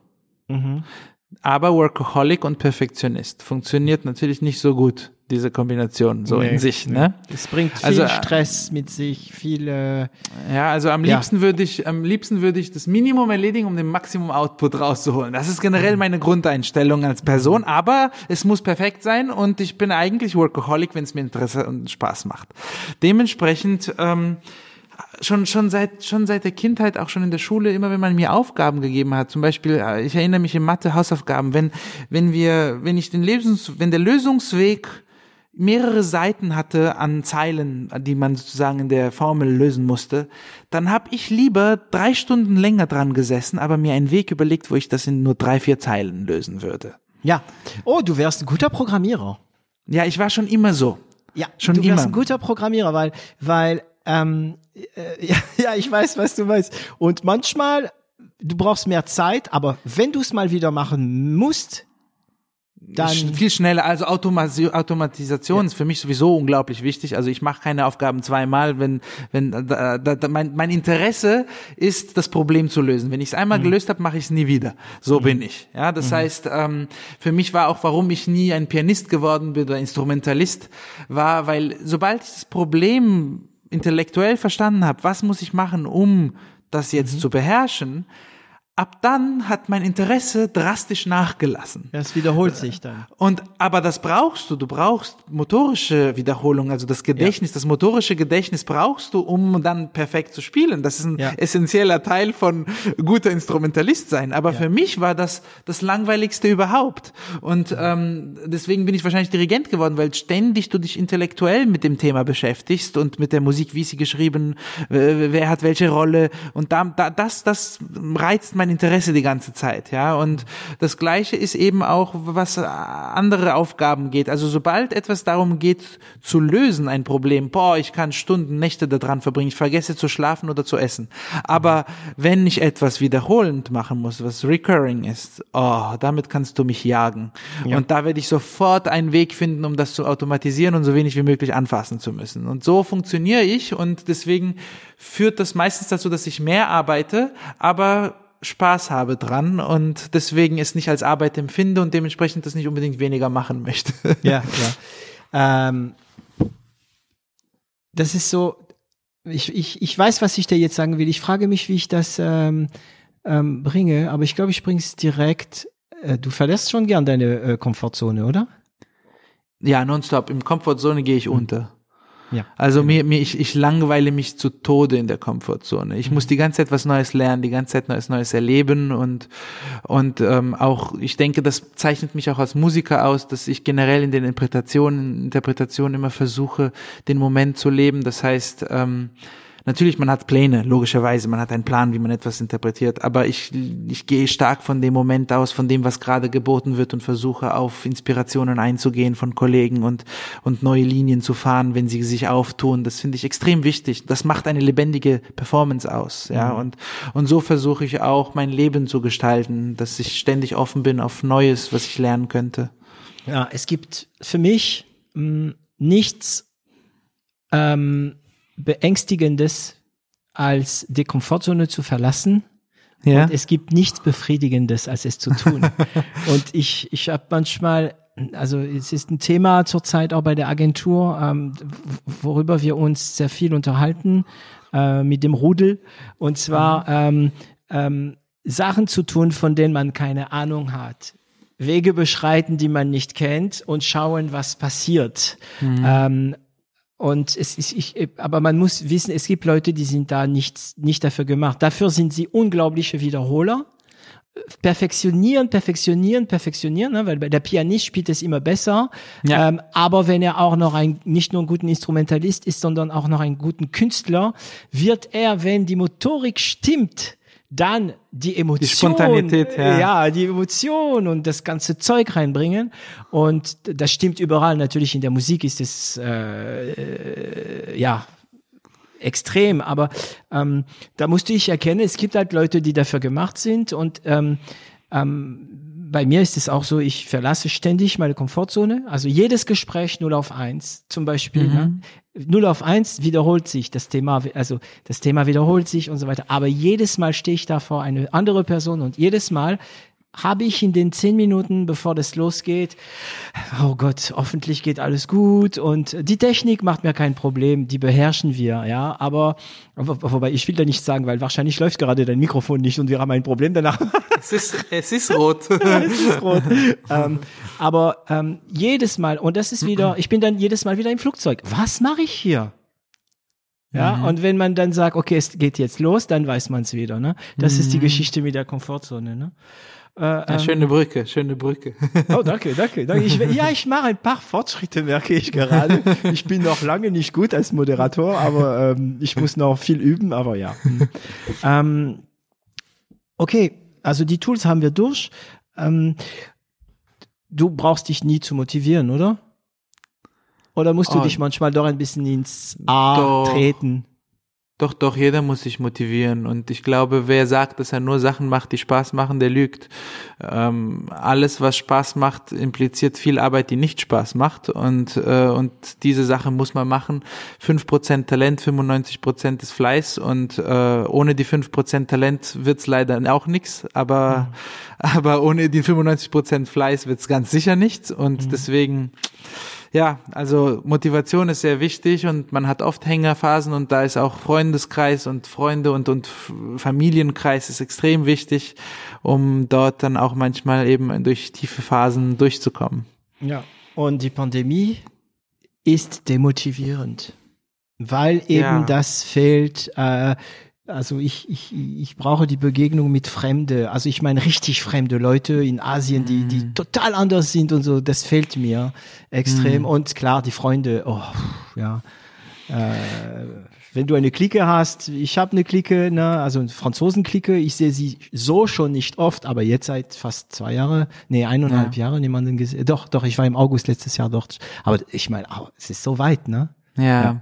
Das, also diese Pandemie hat ähm, viele Einschnitte gebracht im Leben und äh, ist sehr schwer für viele Menschen. Und ich bin dankbar, dass ich so viel zu tun hatte jetzt gerade einfach in diesen zwei Jahren, dass äh, ich das praktisch ja irgendwie wie im Schlaf oder im Flug erlebt ja, habe. Im Fokus. Mhm. Ja, und deswegen ist es ist es gut. Hätte ich jetzt dieses Projekt nicht und würde da plötzlich komplett ohne Konzerte da sitzen, dann würdest du wahrscheinlich mit einem sehr depressierten Boy ansprechen heute. ähm, wie ähm, hältst du dich fit? Also nicht nur, also also es ist auch im Kopf gemeint, ne? Kopf, physisch, machst du was? Ja, ich versuche zweimal pro Woche Sport zu machen. Ähm, Was ist dein Sport? Also ich bin ja grundsätzlich ähm, nicht so äh, aktiv, was das Sport angeht. Generell, ich habe früher, ich habe früher viel Tennis gespielt und äh, auch eine Zeit lang ziemlich mit mit Fokus. Ähm, dann habe ich aber das nicht mehr gemacht, als ich angefangen habe zu studieren und so ein bisschen nach dem Motto Sport ist Mord äh, gelebt und ähm, bis bis ich dann gemerkt habe, dass äh, ohne Sport ist schneller Mord und äh, und dann wieder und dann wieder eben machen müssen. Also ich habe jetzt was Neues für mich entdeckt. Das ist dieses EMS. Ähm, das ist durch Elektrostimulation macht man Übungen und in 20 Minuten macht man so viel, wie wenn man eineinhalb Stunden trainiert. Bist du dann Das, verkabelt dann, oder? Du bist so verkabelt und mit Elektroimpuls machst du eben äh, so High-Intensity-Training letztendlich. Okay. Und, äh, und das finde ich ganz gut für mich, weil dadurch, dass ich das nicht mag und das aber nur 20 Minuten braucht, bei 10 Minuten, wo normalerweise ich mir denke, oh, und jetzt noch 50, muss ich sagen, oh, und jetzt nur noch 10. und das, das funktioniert gerade ganz gut. Und ich habe tatsächlich gemerkt, ich habe gar keine Rückenschmerzen mehr. Meine Muskeln sind viel, viel äh, straffer und stärker. Ich mache das jetzt seit einem Jahr. Und das, ähm, ich merke richtig, wie viele Wehwehchen, die ich inzwischen bekam, was für ein Alter von mit Mitte 30 nicht so unbedingt perfekt ist, ähm, sind wieder also weg. sorry, Bojan, Mitte 30, du tust mir aber leid. Aber nein, Jetzt- ich hatte, ich hatte, bin ich, total ich neidisch. hatte Rückenschmerzen, ich hatte Rückenschmerzen, Knieschmerzen, you know, so und das, das, das muss jetzt nicht mehr sein mit 33 und ähm, Ja, ja. und deswegen, ähm, das war so ein bisschen so Alarmglocke und dann Mhm. habe ich das eben gemacht und seitdem ist es jetzt viel viel besser und ähm, ja, aber mich joggen sehen, das, da muss schon echt äh, was passieren, dass, dass also ich das ich mache. kann, das verstehe ich. Ähm, also, aber dieses EMS ähm, ähm, klingt wie ein bisschen wie elektromagnetisches Impuls ne, bei Atombomben. Ja, genau, genau, das ist das, ja, Electromagnetic äh, Stimulation oder irgendwie Simulation. Ähm, kannst du da nebenher So. Oder Elect neben, Electric Muscle Stimulation, Electric Muscle Muscle Stimulation. Stimulation. Also, ja. kannst du nebenher was machen oder oder Das ist anstrengend. ja Also- so wirklich kommt man ins Schwitzen.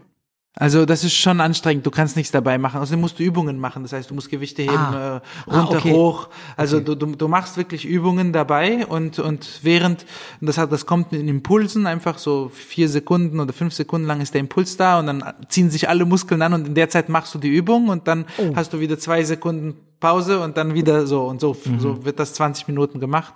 Es äh, es wurde viel für ähm, also es wurde früher eigentlich damit hauptsächlich Rehabilitation. Das heißt, wenn zum Beispiel Muskeln nach langen Operationen, wenn da nicht mehr da ist, wurden Muskel wieder aufgebaut. Und dann wurde das im, im, Leistungssport ähm, für die Muskel äh, weil das eben in die tiefe Muskulatur wirkt, gemacht. Also zum Beispiel äh, die 100 Meter Läufer und, und, und die ganzen Profifußballer und so weiter, die nutzen das als regelmäßiges Training, Trainingsmodell, genau. Und, und dann irgendwann ist es eben an uns Normalsterbliche auch herangetragen worden.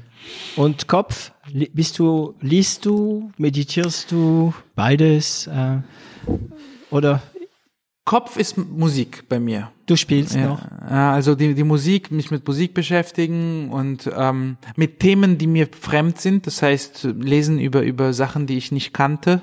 Das ist wichtig. Ähm, generell, ich mache keine Übungen für den Kopf. Ich denke, ich habe so viel zu tun und so viele Sachen zu lösen, dass das irgendwie im Moment die Übung Ja, ist. Das hält fit. Und ähm, klar, mh, es ist eine Frage, die für dich, also es ist eine Frage, die ist wahrscheinlich schwer, dich dich zu stellen, weil du kennst wahrscheinlich so viele gute Musiker, ne? Aber ich welches habe das Privileg. Ja. ja, ja, ja, äh, welches Instrument beherrschst du? Also nicht im Vergleich zu diesen Leuten natürlich, aber welches Instrument ist dein Instrument? Beherrschst du am besten? Klavier? Ähm, wahrscheinlich Klavier. Ich habe mit Geige angefangen und Hm. bin sehr weit damit gekommen und dann habe ich äh, zu Klavier gewechselt.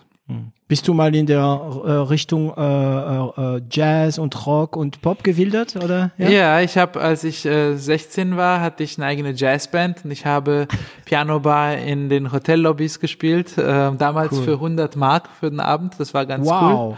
Ja, aber hallo als Jugendlicher. cool. Ja, es war super. Louis de Funès kennst du, also den, Ja, den kennt man auch in Deutschland, war sehr, sehr lange Pianobar. Ähm, Mhm. Also er ist sehr spät ähm, bekannt worden und hat Piano. Ja. Also Klavier. Und du gehst, gehst du manchmal ans Klavier einfach aus Lust, immer noch. Ja, nicht Oder- mehr viel Zeit, nicht mehr viel Zeit dazu, aber ab und zu. Komponierst du? Nein. Nein. Kein, es juckt nicht? Juckt es dich nicht? Das, das Komponieren? So, es kratzt es Nein. nicht? So, ah, ich hätte Lust. Nee. Nein. Interpretieren ist dein Ding, ne? Interpretieren, also. Interpretieren lassen. Ja. Ja, ich, ich, ich weiß nicht, das Komponieren hat mich nicht angezogen. Interessant. Aber wenig Dirigente komponieren, ne? Oder? Uff, Kann man, kann man so nicht sagen. Also Bernstein, Mahler, viele große haben komponiert Okay. und waren Kompon Mendelssohn. Also das ist ähm, und sowieso die großen, die großen der Klassik und Romantik waren alle gewissermaßen Komponist und Dirigent ihrer eigenen Werke. Von daher das. Ähm, aber natürlich heute ist der Job getrennter. Also sicherlich äh, die, es gibt die, die, den Beruf Dirigent und den Beruf Komponist und manche, die sich da überschneiden. Ähm, wir sind fast schon wieder zwei Stunden unterwegs. Ähm, ging für mich wie im Flug. Ich glaube, wir haben eine gute Runde gemacht. Ähm, natürlich habe ich mal meine Standard-Endfragen. Ähm, ich habe gar nicht über dein Studium gesprochen und so, aber das ist egal. Also ähm, das können wir in der nächsten Folge machen, wenn wir über der Dirigenz machen.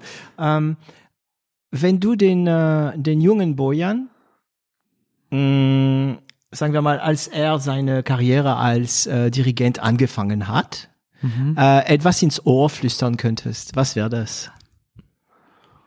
Oh, Mhm. das ist eine schöne Frage. Hm. Also hinbezogen auf meine dirigentische Tätigkeit, ja? Ja, okay. Also das ist die Frage, ja? Also Allgemein, wenn- allgemein. Also das Erste, was dir einfällt. Ach so, Beispiel, allgemein. Äh, äh, lass die Finger weg von dieser Person oder kauf dir an dem Tag ein Twix oder. Oh, von, von, von, also von dem ersten hätte ich paar solche, von denen ich die Finger weglassen sollte. Ähm, Wer- wer vielleicht nicht? jetzt nicht offen, nicht offen hier jetzt zu diskutieren, aber sicherlich. Nein, aber ähm, ähm, ja, äh, sei geduldig und hab Vertrauen. Oh, schön, schön. Und was hätte Bojan geantwortet damals? Ach, lass mich in Ruhe. Aber wann kommt das? Aber wann kommt das? Aber wann kommt das? Okay. Ähm, also falls man mit dir Kontakt aufnehmen will, was ist äh, der beste Weg? LinkedIn, E-Mail, äh, Ja, ich WhatsApp. äh, ähm, genau, genau. Facebook. Also äh, wahrscheinlich ist es am einfachsten. Ich gucke selten in LinkedIn, eher über die äh, E-Note-Webseite da oder Mannheimer Philharmoniker direkt, äh, meine Kollegen, und dann kann man äh, sehr leicht zu mir. Oder eben auch meine Webseite, bojanwidenov.com. Genau, es gibt Und die da- Webseite. Und da kann man auch äh, mir direkt schreiben, das, das landet dann meistens auch in meiner Inbox oder zumindest über meinen Agenten landet das dann bei mir. Du hast einen Agent, das, das klingt schon cool, ne?